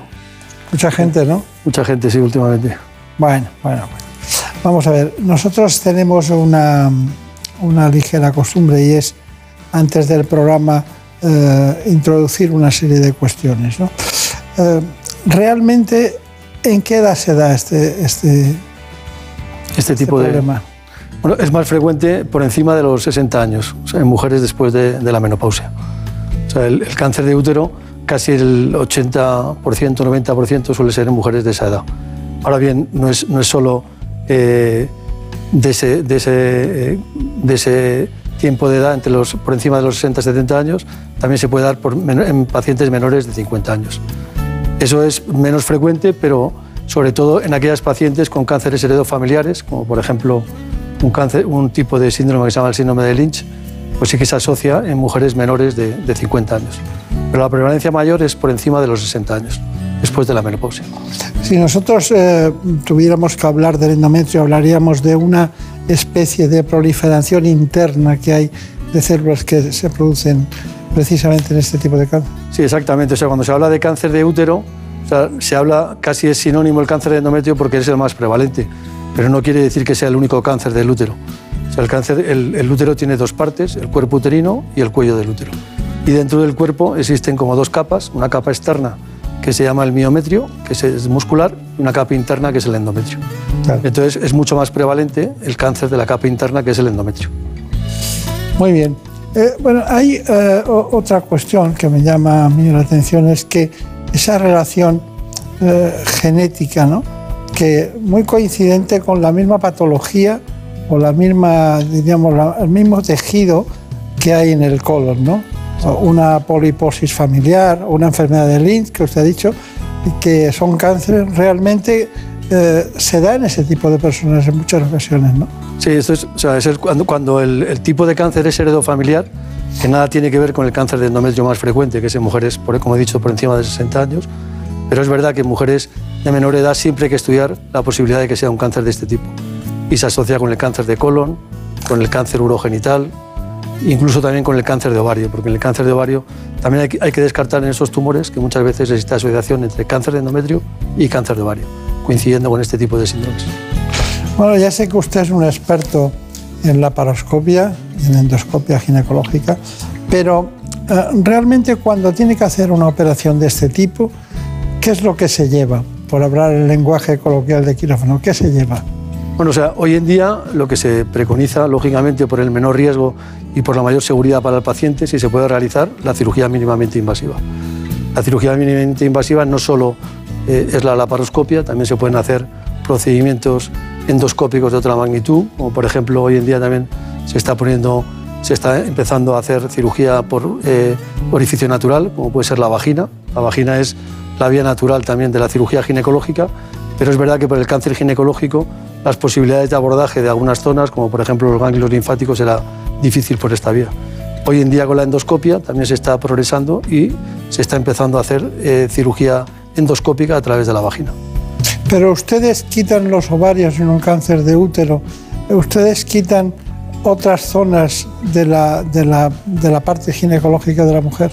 Sí, en principio en este tipo de cánceres lo, que es eh, fundamental es quitar el útero y las trompas y los ovarios normalmente también, porque tienen una relación directa con la, causa más frecuente del cáncer de endometrio, que es el aumento de los estrógenos. ¿no? Entonces, lógicamente, en este tipo de tumores normalmente va asociado no solo quitar el útero, que se conoce como histerectomía, la extirpación total del útero, sino también quitar las trompas y los ovarios. Bien. Y luego también normalmente se asocia a una evaluación de los ganglios linfáticos, porque las células, una vez que salen del órgano donde se ha originado el tumor, pueden afectar a otras estructuras, principalmente cuando salen del organismo, de, de esa zona a los ganglios linfáticos, incluso se pueden extender por el resto del, del organismo. Muy bien. Eh, ¿Emplean ustedes alguna, alguna medicación posterior o no? Sí, bueno, eh, en algunas pacientes eh, el tratamiento complementario está también indicado, o sea, no solo la cirugía. eh, entonces, dependiendo del tipo de tumor, de la extensión, del estadio, del tipo histológico, del grado de agresividad del tumor, a veces se complementa el tratamiento pues, con radioterapia, que es una- un tratamiento oncológico que consiste en destruir las células mediante la radiación, que puede ser un tratamiento local o incluso también por la parte externa del abdomen, e incluso a veces también la quimioterapia. Y actualmente también se están preconizando nuevos tratamientos en, en pacientes donde se produzcan recaídas, como puede ser la inmunoterapia o otro tipo de, terapias también avanzadas. Muy bien, muy bien. Bueno, eh, le hemos visto, ya le hemos oído, eh, ha centrado perfectamente el tema con nuestra cabecera y lo que usted ha contado, pero queremos conocerle mejor. ¿Qué me cuenta? Pues como han visto, eh, nos acompaña el doctor Julio Álvarez Bernardi, que trabaja como jefe de ginecología y obstetricia en el Hospital Universitario Infanta Sofía. Esta labor la compagina ejerciendo como jefe también de ginecología de la Unidad de la Mujer del Hospital Ruber Internacional y además es coordinador y profesor asociado de ginecología en la Universidad Europea de Madrid en el Hospital Universitario Infanta y Sofía. Bueno, estamos muy cerca, ¿eh? Muy cerca. He venido andando. y en el, usted estuvo en el Marañón, ¿no? Sí. Y, y no fue, no estuvo también en el Hospital del Aire. El Hospital del Aire también. Sí, sí. Ahí, ahí empecé en el Hospital del Aire, fui a hacer la residencia Grego Marañón y volví al Hospital del Aire. Está bien, está bien. Bueno, tenemos eh, muchas cuestiones que tratar, pero a, no- a mí me interesan especialmente eh, siempre relacionados con los estrógenos en la mujer, ¿no? Siempre. Hay muchas cosas, pero entre los factores de riesgo quiero destacar ese y dos que son muy sencillos. Uno es la obesidad y por otra parte hay otro más que es la falta de ejercicio físico, el sedentarismo. Así que después de estas matizaciones que le acabo de hacer concretamente al al doctor Álvarez Bernardi, El útero es un órgano hueco muscular en forma de pera situado en la pelvis femenina. Normalmente las lesiones que sufre son benignas como los miomas, pero existen otras más agresivas como los tumores.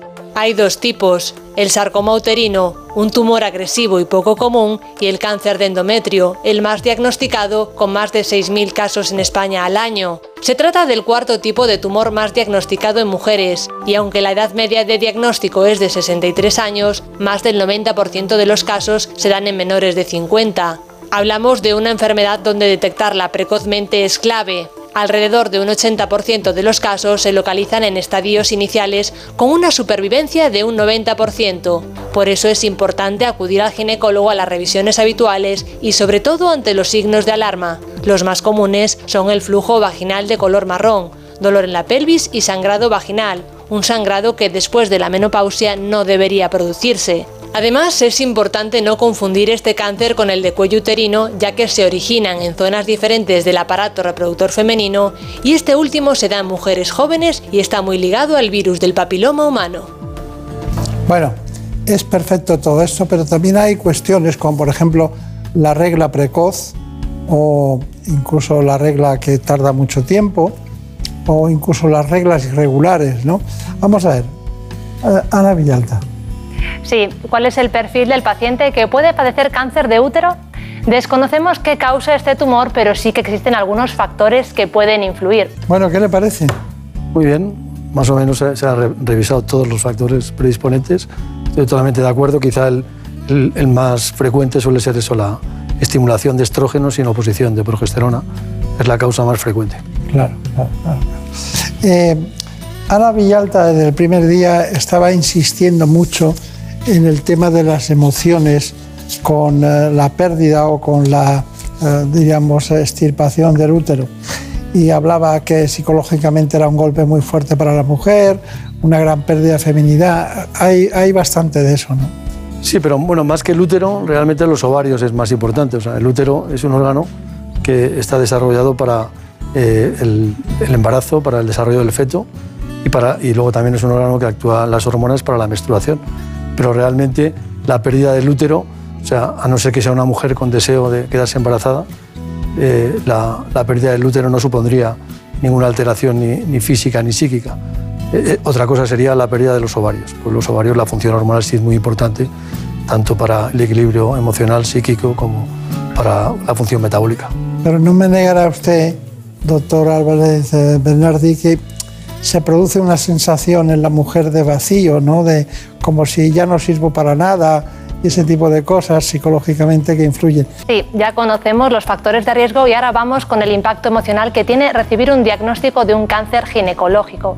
Para acompañar a las pacientes a nivel psicológico, en la unidad de la mujer del Hospital Ruber Internacional cuentan con expertos como la psicóloga Elena Iracheta.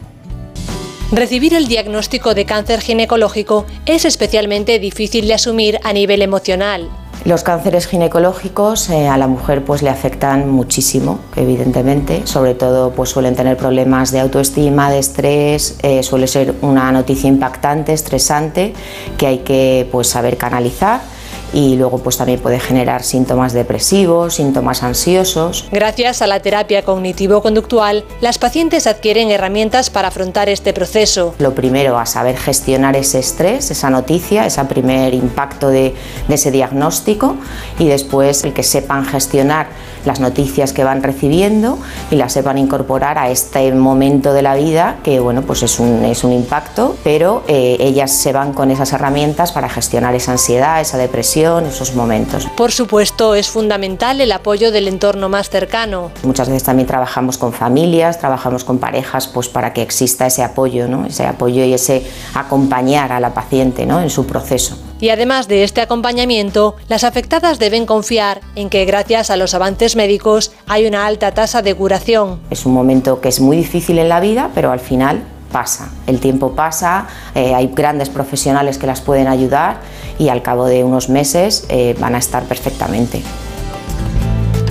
Nosotros seguimos pensando que la autoestima en la mujer en este tipo de cuestiones es, es fundamental. Como es fundamental una cosa que usted y yo conocemos perfectamente, que es el uréter. El uréter de la mujer, que es que nos da un miedo terrible, ¿no? Hay que tenerlo aislado porque si no se puede- pueden ocurrir cosas eh, complicadas, fístulas y alteraciones de todo tipo. ¿Cuál es la aportación de la cirugía guiada por fluorescencia para evitar lesiones del ureter? Bueno, pues una de las grandes ventajas es que la fluoroscopia se puede introducir antes de la cirugía para marcar el trayecto del ureter desde el punto de vista anatómico. Uno de los inconvenientes que tenemos los ginecólogos en la cirugía ginecológica es que el ureter está muy próximo a la zona del útero donde hay que extirparlo. Por lo tanto, eh, la localización que tiene, pues muchas veces hay que localizarlo bien y secarlo y separarlo. Y entonces lo que nos permite la fluorescencia es marcarlo perfectamente con el colorante eh, de verde indocianina, que es el colorante que se pone previo a la cirugía, y nos marca su trayecto, por lo tanto, la seguridad de el, el no lesionar el ureter es mucho mayor que si no tuviésemos esta, este- esta arma para poderlo ah, operar. Pero también, ¿cuánto tiempo está en la clínica? Pues la gran ventaja de la cirugía mínimamente invasiva es que reducimos el- el- mucho el tiempo, la estancia hospitalaria, porque el paciente al tener menos agresión externa en el organismo pues se puede movilizar antes, y, eh, tiene menos riesgo de infección de la herida quirúrgica, menos también eh, probabilidades de que tenga una- un trombo como consecuencia de la inmovilidad. Entonces, bueno, la gran esa es la gran ventaja de la cirugía mínimamente invasiva en general, el, el disminuir el riesgo y aumentar la seguridad del paciente. Claro, claro, claro. Bueno, pero de todas maneras debe ser extraño para ellas, ¿no? ¿Qué, ¿Cuál es la primera pregunta que hacen después de, de este tipo de intervención cuando han perdido prácticamente todo el aparato genital? Bueno, sea, normalmente sí, el, el- el- dicen, "Nos han va- me han vaciado, dicen normalmente las mujeres, ¿no? Pero también muchas veces se sorprende y dice, pero usted me ha hecho algo, realmente me ha quitado algo, porque con esas pequeñas incisiones y esa recuperación tan rápida muchas veces se sorprenden que realmente tengan un Se cáncer. creen que no van a tener vida sexual, ¿verdad? Bueno, otra de las, de las cosas que preguntan siempre es sobre eso, sí, que se van a poder ten- seguir teniendo una vida sexual normal. Luego se va- sorprenden. Luego se sorprenden, efectivamente. Y luego también hay tratamientos complementarios para poder suplir la falta hormonal, etcétera. Bueno, hay muchas cuestiones que queremos hablar hoy, pero eh, eh, ¿existen factores protectores precisamente de, de este cáncer o no? Bueno, podríamos decir que sí, o sea, eh, lo- el, el cáncer de endometrio, este tipo en concreto, que es el más frecuente, eh, que se llama carcinoma de endometrio de tipo endometrioide, como es más frecuente en la mujer obesa, pues lógicamente el preconizar el- el- la dieta, el ejercicio físico, por ejemplo. La no toma- fumar, no fumar. no fumar, aunque increíblemente el tabaco eh, aumenta el metabolismo de los estrógenos en el hígado y hay incluso algún trabajo que dice que eh, protege frente al cáncer de endometrio. es de las pocas cosas que dicen que puede proteger. Pero eh, también o sea, el- los tratamientos anticonceptivos hormonales orales que lleven progesterona, increíblemente que tampoco tiene muy buena fama a veces los tratamientos hormonales, protegen frente al cáncer de endometrio. Brevemente, a ver si puede, puede resumir. Eh, ¿Qué síntomas deben alertar a una mujer? Tengo aquí anotado para acudir al ginecólogo. Bueno, pues principalmente una mujer que ya es menopáusica, o sea, después normalmente la menopausia en España es entre los 45 y 55 años, pues si después de la menopausia una mujer tiene un sangrado eh, genital, lógicamente es un signo de alarma por el cual debería acudir al ginecólogo. Y normalmente es el signo de alarma, aunque luego solo el 15% de las mujeres con esa sintomatología al final tienen un cáncer de este tipo, pero lógicamente es un motivo para acudir al ginecólogo. Esa curiosamente fue la primera frase que yo me aprendí de ginecología, que decía que hemorragia después de ser habitual y tener 50 años de ser habitual, concretamente las menstruaciones, hay que ir al, al ginecólogo inmediatamente.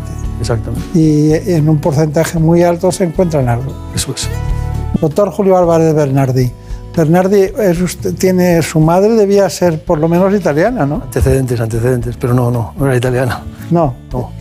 Pero los antecedentes sí. Muy bien, muy bien. Bueno, entonces, después de todo lo que hemos hablado del cáncer de útero, también de endometrio, útero endometrio, ¿qué me puede decir usted? ¿Cuáles son sus conclusiones?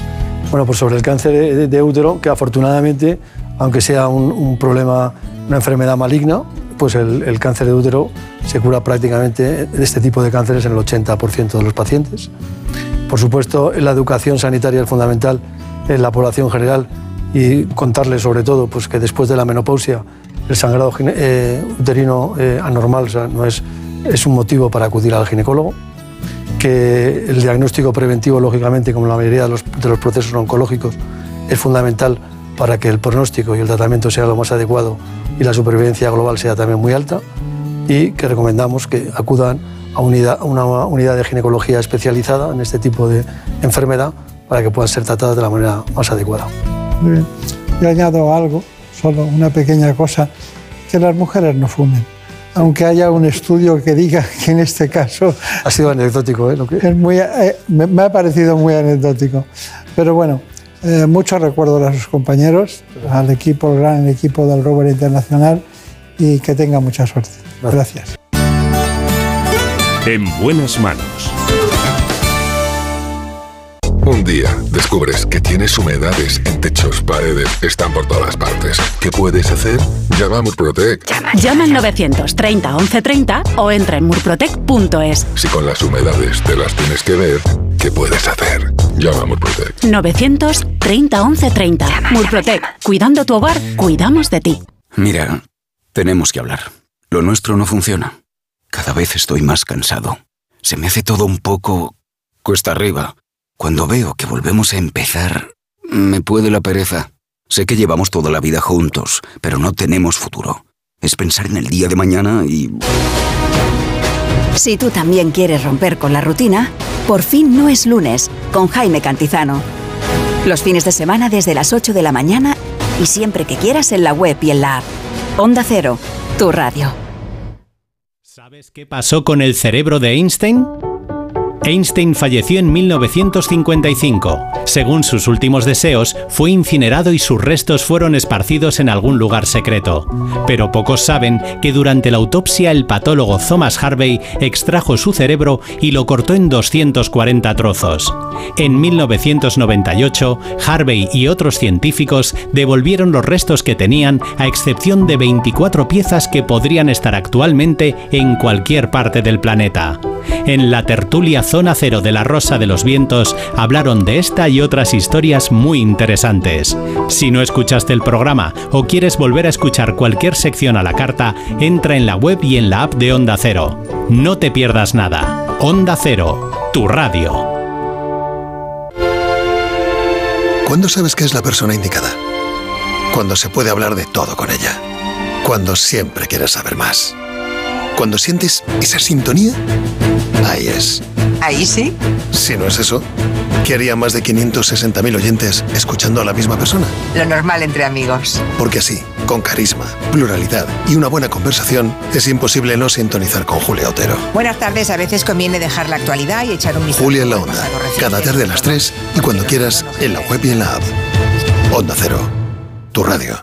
Noticias fin de semana. Esto es lo que está pasando ahí fuera. Toda la actualidad con Juan Diego Guerrero. Con presencia del presidente del gobierno que hemos Estamos ya en el Reino Unido con Celia Maza. En el Reino Unido el Partido Conservador. En Israel con Hanna Beris. En Israel la semana que En Rusia, Xavi Colás. A muchos rusos les ha pillado desprevenidos. Vamos ahora hasta Italia, Darío Menor. En Italia la sentencia del El enviado especial de Onda Cero a este viaje presidencial en Montreal. Juan de Dios Colmenero, buenos días. Buenos días aquí en Montreal. Noticias fin de semana. Y domingos a las 7 de la mañana y a las 2 de la tarde. Y siempre que quieras, en la app y en la web de Onda Cero. Te mereces esta radio. Onda Cero, tu radio.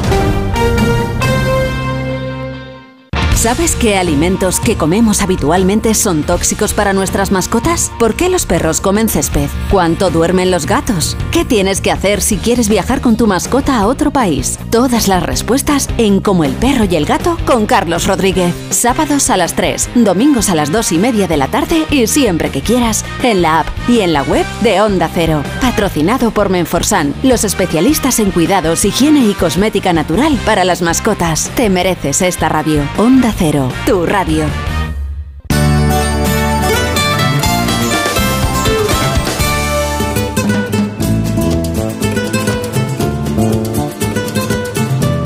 Ha llegado el momento de conocer lo que publican nuestros compañeros de La Razón en ese suplemento de A tu Salud. Saludos desde La Razón. Esta semana, con motivo del Día Internacional de las Personas de Edad, contamos cómo es posible lograr un envejecimiento activo que aumente los años y la calidad de vida gracias al empleo de la estimulación cognitiva y de las nuevas tecnologías. Usar herramientas digitales y fomentar la comunicación es posible tanto en casa con servicios de ayuda a domicilio como en residencias de mayores. Además, entrevistamos al doctor Borja Ibáñez, cardiólogo intervencionista de la Fundación Jiménez Díaz de Madrid y director científico del CENIC, quien nos asegura que a partir de los 20 años de edad ya hay que controlar el riesgo cardiovascular. En nuestra sección de alimentación hablamos del café y de cuántos podemos tomar cada día, pues se trata de un alimento muy controvertido que algunos médicos defienden, pero que otros llegan a prohibir. La mayoría de los especialistas está de acuerdo en que se trata de una bebida saludable, pero que debe tomarse en su justa medida, lo que equivale a entre 2 y 3 tazas diarias. Y también hablamos de depresión y del papel tan importante que juega el médico de atención primaria, ya que suele ser el primero en detectar el problema y quien puede realizar un seguimiento cercano de los pacientes. Y en nuestra contra entrevistamos a Felipe Mateos, cómico y autor del libro Ser distinto no es tan raro, quien nos confiesa que con su 1,40 de estatura es el Pau Gasol de las personas con los huesos de cristal. Pero como siempre, estos son solo algunos de los contenidos. Encontrarán más información en las páginas del suplemento a tu salud y durante toda la semana en nuestra web www.larazón.es barra salud. Sin más, que pasen una feliz semana y cuídense. En buenas manos. El programa de salud de Onda Cero. Dirige y presenta el doctor Bartolomé Beltrán. You got it.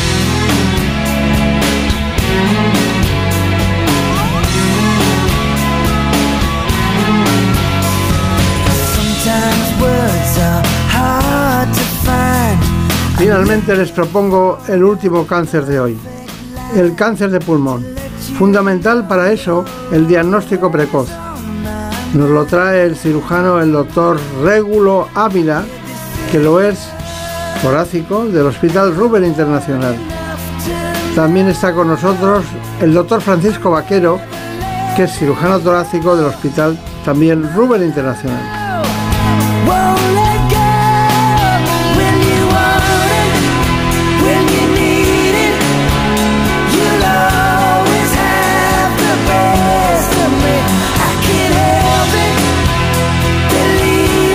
Les propongo este informe.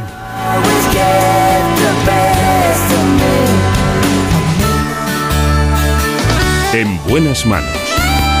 El programa de salud de Onda Cero. El último informe de la Sociedad Española de Oncología Médica estima que dos se diagnosticarán más de 30.000 nuevos casos de cáncer de pulmón. Sin duda, el más letal. Al año se cobra la vida de 1.700.000 personas en todo el mundo. Y uno de los principales responsables es el tabaco. De hecho, más del 90% se da en fumadores y es el causante de que haya aumentado la incidencia de este tipo de cáncer en mujeres, siendo el tercero más diagnosticado en ellas por detrás de los tumores de mama y colon. Por este motivo, la mejor forma de prevenirlo es abandonar este hábito. En cuanto a los tratamientos, además de la cirugía y las tradicionales quimio y radioterapia, la inmunoterapia está ofreciendo resultados muy esperanzadores. Bueno, tenemos a dos especialistas hoy. Los dos son expertos concretamente en este ámbito, en el ámbito de lo que es el cáncer de pulmón. Lo practican. De hecho, hemos tenido que ir a sus quirófanos a la Clínica de la Luz para hablar con ellos. Y nos hemos llevado una sorpresa porque el doctor Vaquero y yo, que está aquí a mi izquierda, eh, compartimos hospital hace muchos años. ¿no? Sí. Eso es verdad. Bueno, y también está el doctor Ávila. Pues vamos a hablar del cáncer de pulmón. Me gustaría saber en primer lugar, doctor Ávila, cuál es la incidencia del cáncer de pulmón. Pues mira, cáncer de pulmón es probablemente uno de los más frecuentes del mundo. Se estima que cada año se diagnostican alrededor de 2 millones de cáncer de, cáncer de pulmón. En España, alrededor de entre 20, 20 y 30 mil por año. Estamos hablando de una cifra muy alta. De hecho, mmm, es, un, es tan elevada la cifra que produce más mortalidad que la mama, la próstata y el colon juntos. Eso sí que es producir muertes. ¿eh? Bueno, doctor Vaquero, ¿qué tratamientos tenemos hoy en día? Porque siempre hemos pensado en la cirugía, pero hay muchas más cosas. Pues sí, hay más cosas aparte de la cirugía. Aunque hoy, hoy en día la cirugía sigue siendo el principal, el principal tratamiento y para eso lo importante es poder detectarlos a tiempo y en las fases localizadas, con lo cual se pueden conseguir pues, importantes ratios de curación. ¿eh? A partir de tal, pues eh, la quimioterapia, radioterapia y los nuevos tratamientos eh, de inmunoterapia que, que los oncólogos médicos, los compañeros, pues son los que los, que los llevan a cabo y, y con, Claro. con unas mejores perspectivas de, de curación. ¿Qué entienden ustedes por cirugía eh, concretamente robótica? Pues la cirugía robótica eh, lo que es, usamos es la cirugía convencional en el sentido de que lo que hacemos es, es lo mismo, lo único que con- gracias a los, a los brazos robóticos pues se consigue eh, eh, tratar los tejidos con, con mucha más suavidad, evitar pérdidas de sangre, menos traumatismo para, para el paciente eh, y ser mucho más, mucho más selectivo a la hora de, de tratar los, los tejidos. Claro, claro, claro. Eh, doctor Ávila, ¿practican ustedes la videotoracoscopia? Sí, es, es una práctica habitual. ¿Sí? Hace, hace unos años eh, era menos frecuente, pero nos hemos visto en una transformación en los últimos años y a día de hoy podemos decir que casi el 90% de los procedimientos se hacen por toracoscopia. Dos tienen un acento, ¿de dónde es? Venezuela. De Venezuela. Y se formó aquí en España. Sí, Está bien, está bien. pero lo conservo. ¿Cómo dicen? Que lo conservo. Bueno, no se puede evitar eso. No. No se puede evitar. Sobre todo de algunos países. Bueno, eh, ustedes eh, tienen cánceres de distinto tipo, en una gran cáncer de pulmón, una gama muy importante. Ya sabemos que el diagnóstico precoz es necesario, que la prevención también, pero ¿qué, cu- ¿cuántos curan ustedes? ¿Y qué porcentaje de curación tienen? Esa, esa es una pregunta súper interesante porque nosotros realmente operamos el 20 al 30% de lo que se diagnostica. El 70% no llegamos a ello.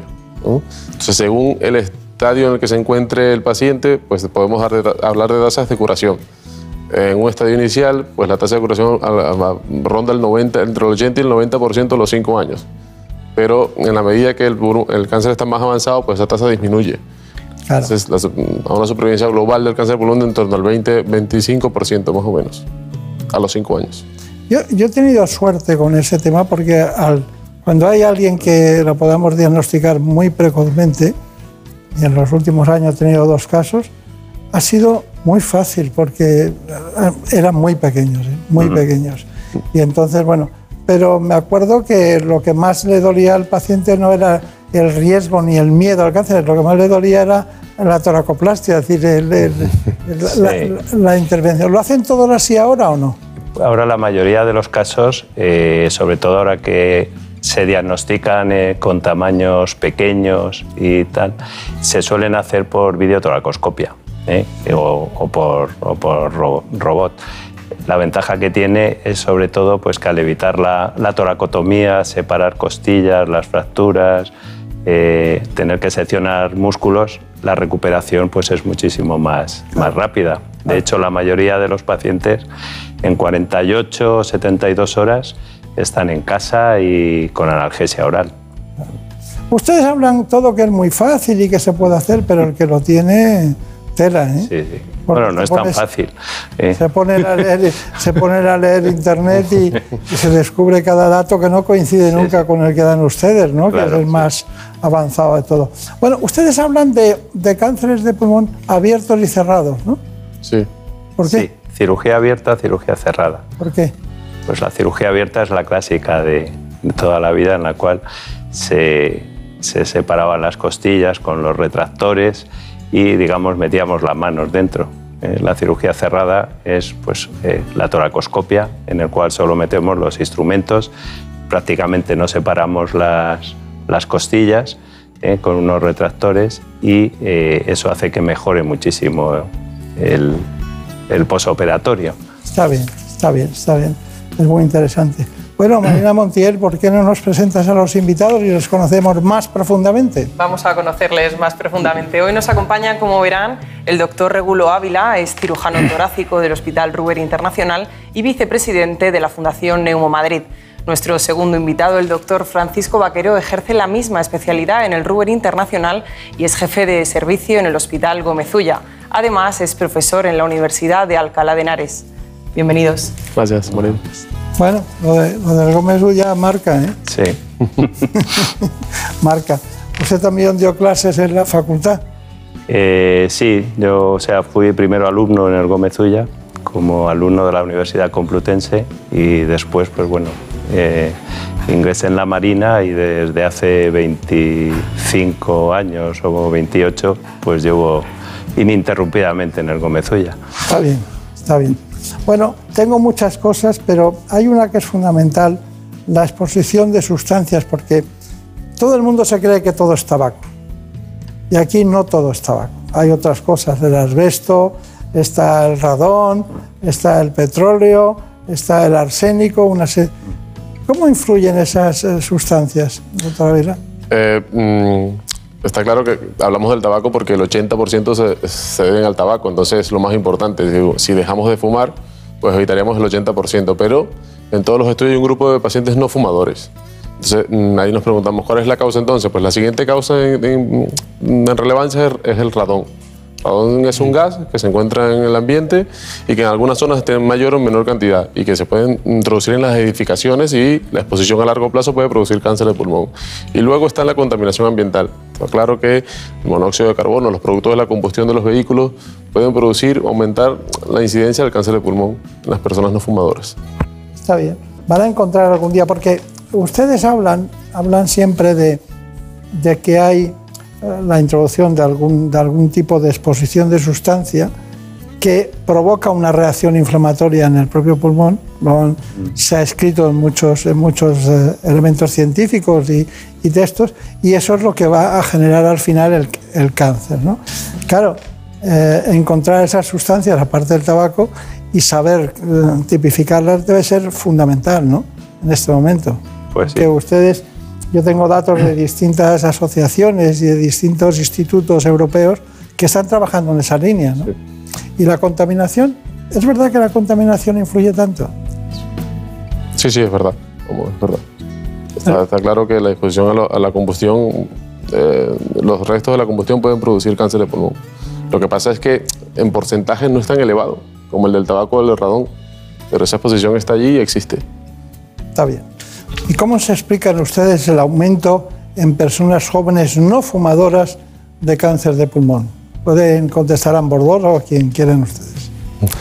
Eh, mm, nosotros creemos que de alguna manera siempre ha existido. Lo que pasa es que no se diagnosticaba. ¿eh? O sea, eh, hay un grupo de personas no fumadores que eh, tienen, desarrollan la neoplasia. Eh, no se ha diagnosticado, ahora las pruebas de imagen han mejorado, han mejorado muchísimo y claro, y esa mejoría permite hacer el diagnóstico.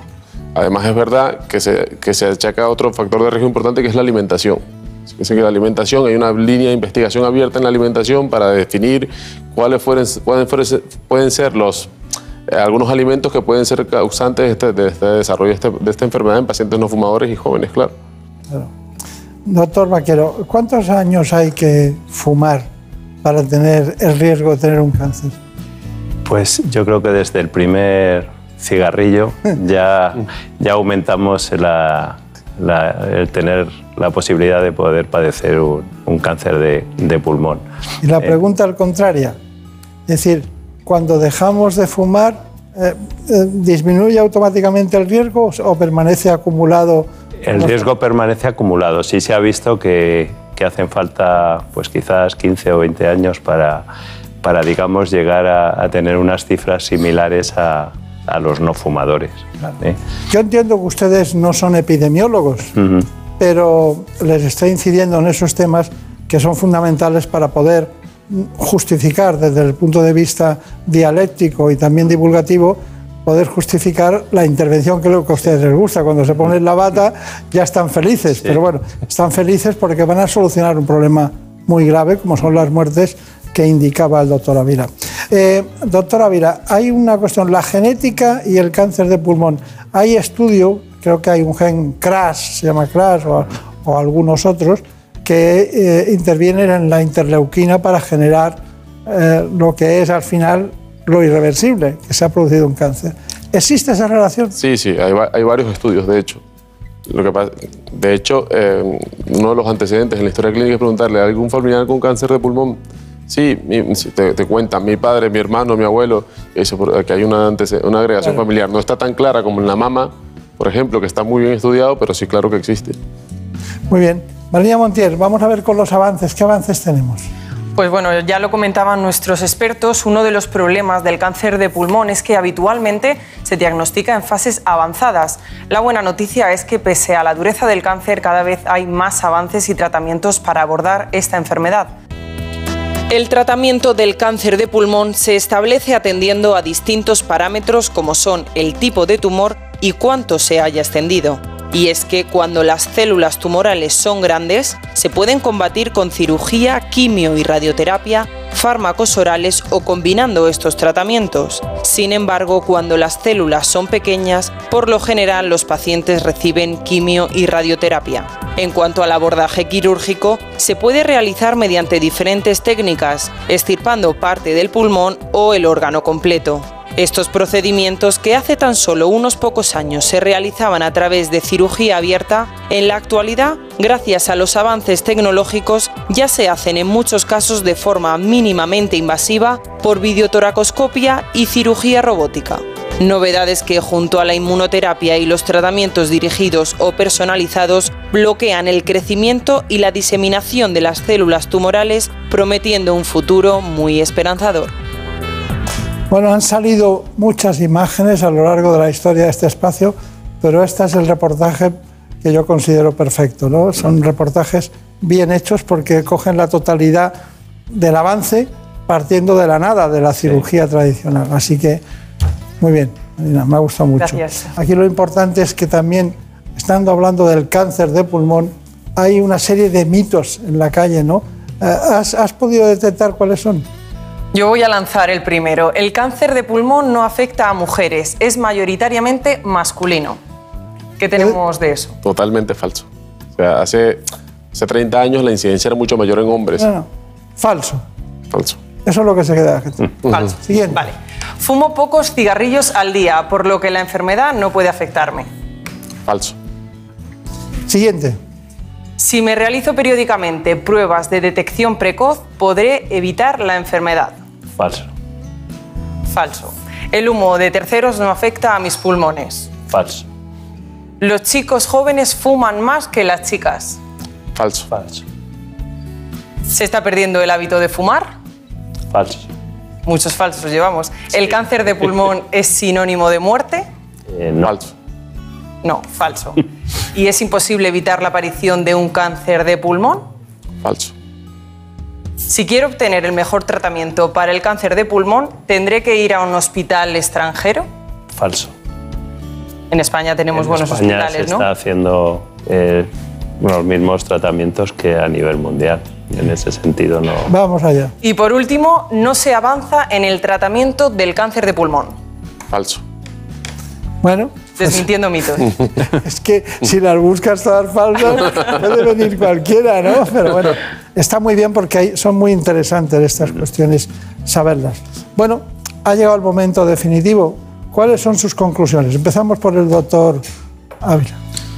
Bueno, eh, hay que quedarse con varias cosas. Uno, el cáncer de pulmón no es sinónimo de muerte, como decía el mito.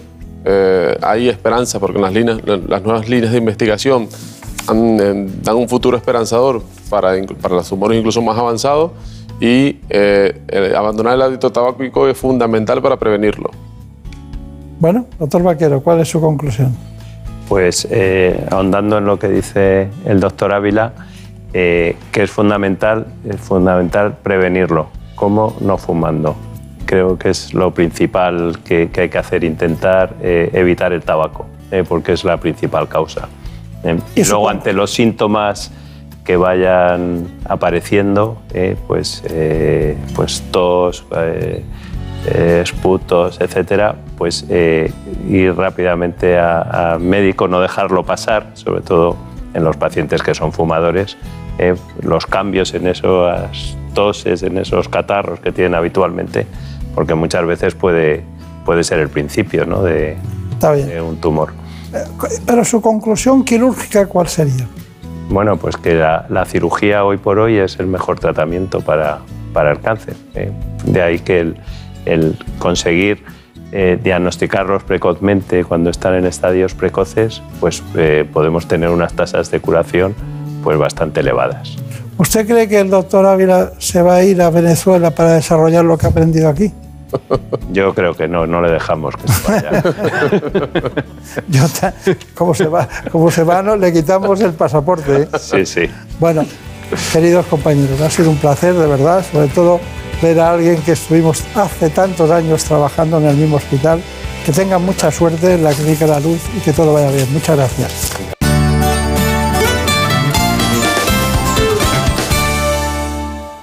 Noticias fin de semana. Esto es lo que está pasando ahí fuera. Toda la actualidad con Juan Diego Guerrero. Con presencia del presidente del gobierno que hemos Estamos ya en el Reino Unido con Celia Maza. En el Reino Unido, el Partido Conservador. En Israel con Hanna Beris. En Israel la semana que Rusia. Xavi Colás. A muchos rusos les ha pillado desprevenidos. Vamos ahora hasta Italia, Darío Menor. En Italia la sentencia del El enviado especial de Onda Cero a este viaje presidencial en Montreal. Juan de Dios Colmenero, buenos días. Buenos días aquí en Noticias fin de semana.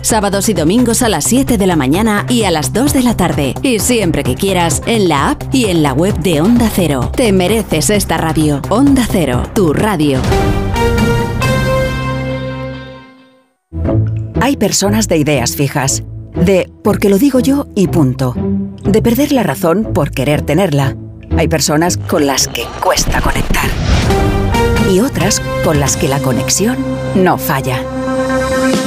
¿Qué tal? ¿Cómo están? Bienvenidos a una nueva mañana de radio. Gracias por elegirnos. No hagas, no hagas por cambiar ya de tema. Quién sabe qué acontecimientos inesperados nos traerá la actualidad de esta nueva temporada, ¿verdad? Porque hay más de un tipo de oyente, pero solo una radio capaz de llegar a todos. Onda Cero, tu radio. Los fines de semana cuidamos de nuestras mascotas con Carlos Rodríguez. Vamos con las consultas, ya sabéis que nos las podéis mandar de cualquier tipo, de cualquier animal y ya está. Cuando el perro se anima mucho, el cachorro lo persigue y hasta le muerde en el costado y ya le ha arrancado pelo. ¿Qué tengo que hacer con eso? ¿Por qué el gato mete los juguetes en el bebedero? ¿Qué le Sí, pasa a este sí. gato? Como el perro y el gato. Cuidaros mucho y como siempre, sois la caña de España. Sábados a las 3, domingos a las 2 y media de la tarde y siempre que quieras en la app y en la web de Onda Cero. Patrocinado por Menforsan, los especialistas en cuidados, higiene y cosmética natural para las mascotas. Te mereces esta radio. Onda Cero, tu radio. Mira, tenemos que hablar. Lo nuestro no funciona. Cada vez estoy más cansado. Se me hace todo un poco cuesta arriba. Cuando veo que volvemos a empezar, me puede la pereza. Sé que llevamos toda la vida juntos, pero no tenemos futuro. Es pensar en el día de mañana y... Si tú también quieres romper con la rutina, por fin no es lunes con Jaime Cantizano. Los fines de semana desde las 8 de la mañana y siempre que quieras en la web y en la app. Onda Cero, tu radio. ¿Sabes qué pasó con el cerebro de Einstein? Einstein falleció en 1955. Según sus últimos deseos, fue incinerado y sus restos fueron esparcidos en algún lugar secreto. Pero pocos saben que durante la autopsia el patólogo Thomas Harvey extrajo su cerebro y lo cortó en 240 trozos. En 1998, Harvey y otros científicos devolvieron los restos que tenían, a excepción de 24 piezas que podrían estar actualmente en cualquier parte del planeta. En la tertulia Zona Cero de la Rosa de los Vientos hablaron de esta y otras historias muy interesantes. Si no escuchaste el programa o quieres volver a escuchar cualquier sección a la carta, entra en la web y en la app de Onda Cero. No te pierdas nada. Onda Cero, tu radio. Trabajo, casa, ducha, cena, cama. Salir de trabajar con el piloto automático no tiene pérdida, aunque pensándolo bien, sales perdiendo. Te pierdes conversaciones, te pierdes risas, te pierdes lo que sucede a tu alrededor. Salir de trabajar con el piloto automático es el camino fácil. Muchos lo siguen, otros, y cada vez somos más, preferimos seguir la brújula para no perdernos nada. La brújula, con Rafa La Torre. Toda la actualidad de lunes a viernes desde las 7 y siempre que quieras en la web y en la app. Onda Cero, tu radio. Luis me ha dicho que baja en cinco minutos. Conociéndolo, calculo que me hará esperar media hora. Saliendo menos cinco llego de sobra. Y me da tiempo a regar las plantas, sacar al perro y tirar la basura, que luego da más pereza. Si eres de analizar cada jugada, eres de Radio Estadio. Escucha toda la información deportiva en Radio Estadio con Edu García. Todos los fines de semana y en todas las grandes citas deportivas. Onda Cero, tu radio. En buenas manos. El programa de salud de Onda Cero. Dirige y presenta el doctor Bartolomé Beltrán. Por un beso tuyo, contigo me voy. No me lo pregunto, contigo me voy. Que se me fue del alma, contigo me voy. Yo Y me así ha sido el espacio con la degeneración macular asociada a la edad, el cáncer oral, el de útero y, como no, el de pulmón.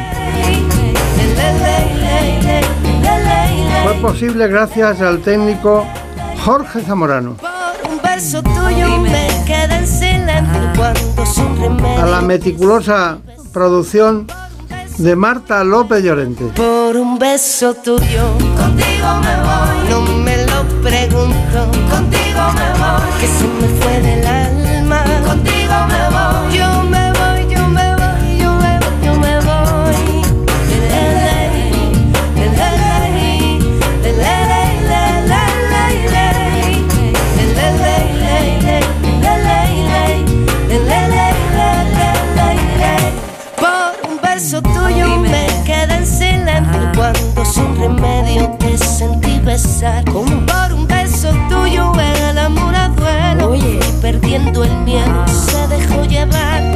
Se enreda el tiempo mojando los sueños y tu boca loca me quiso engañar. Por un beso tuyo ya no tengo dueño, acércate un poco, muéveme a besar. Por un beso tuyo, contigo me voy. No juegues conmigo, contigo me voy. Quédate esta noche, contigo me voy. Conmigo, conmigo, conmigo, ay, por un beso tuyo, me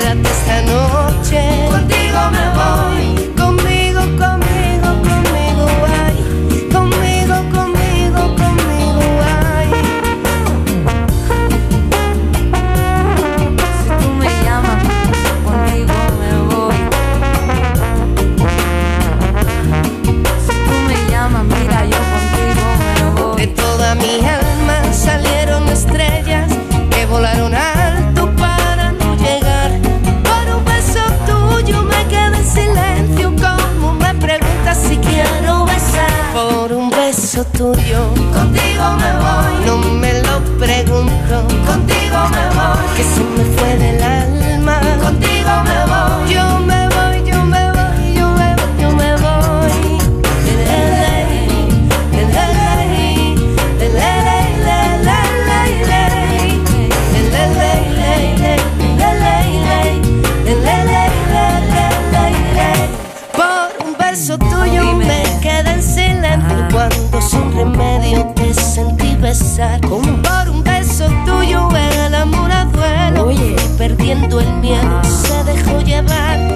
se enreda el tiempo mojando los sueños y tu boca loca me quiso engañar. Por un beso tuyo ya no tengo dueño, acércate un poco, muéveme a besar. Por un beso tuyo, contigo me voy. No juegues conmigo, contigo me voy. Quédate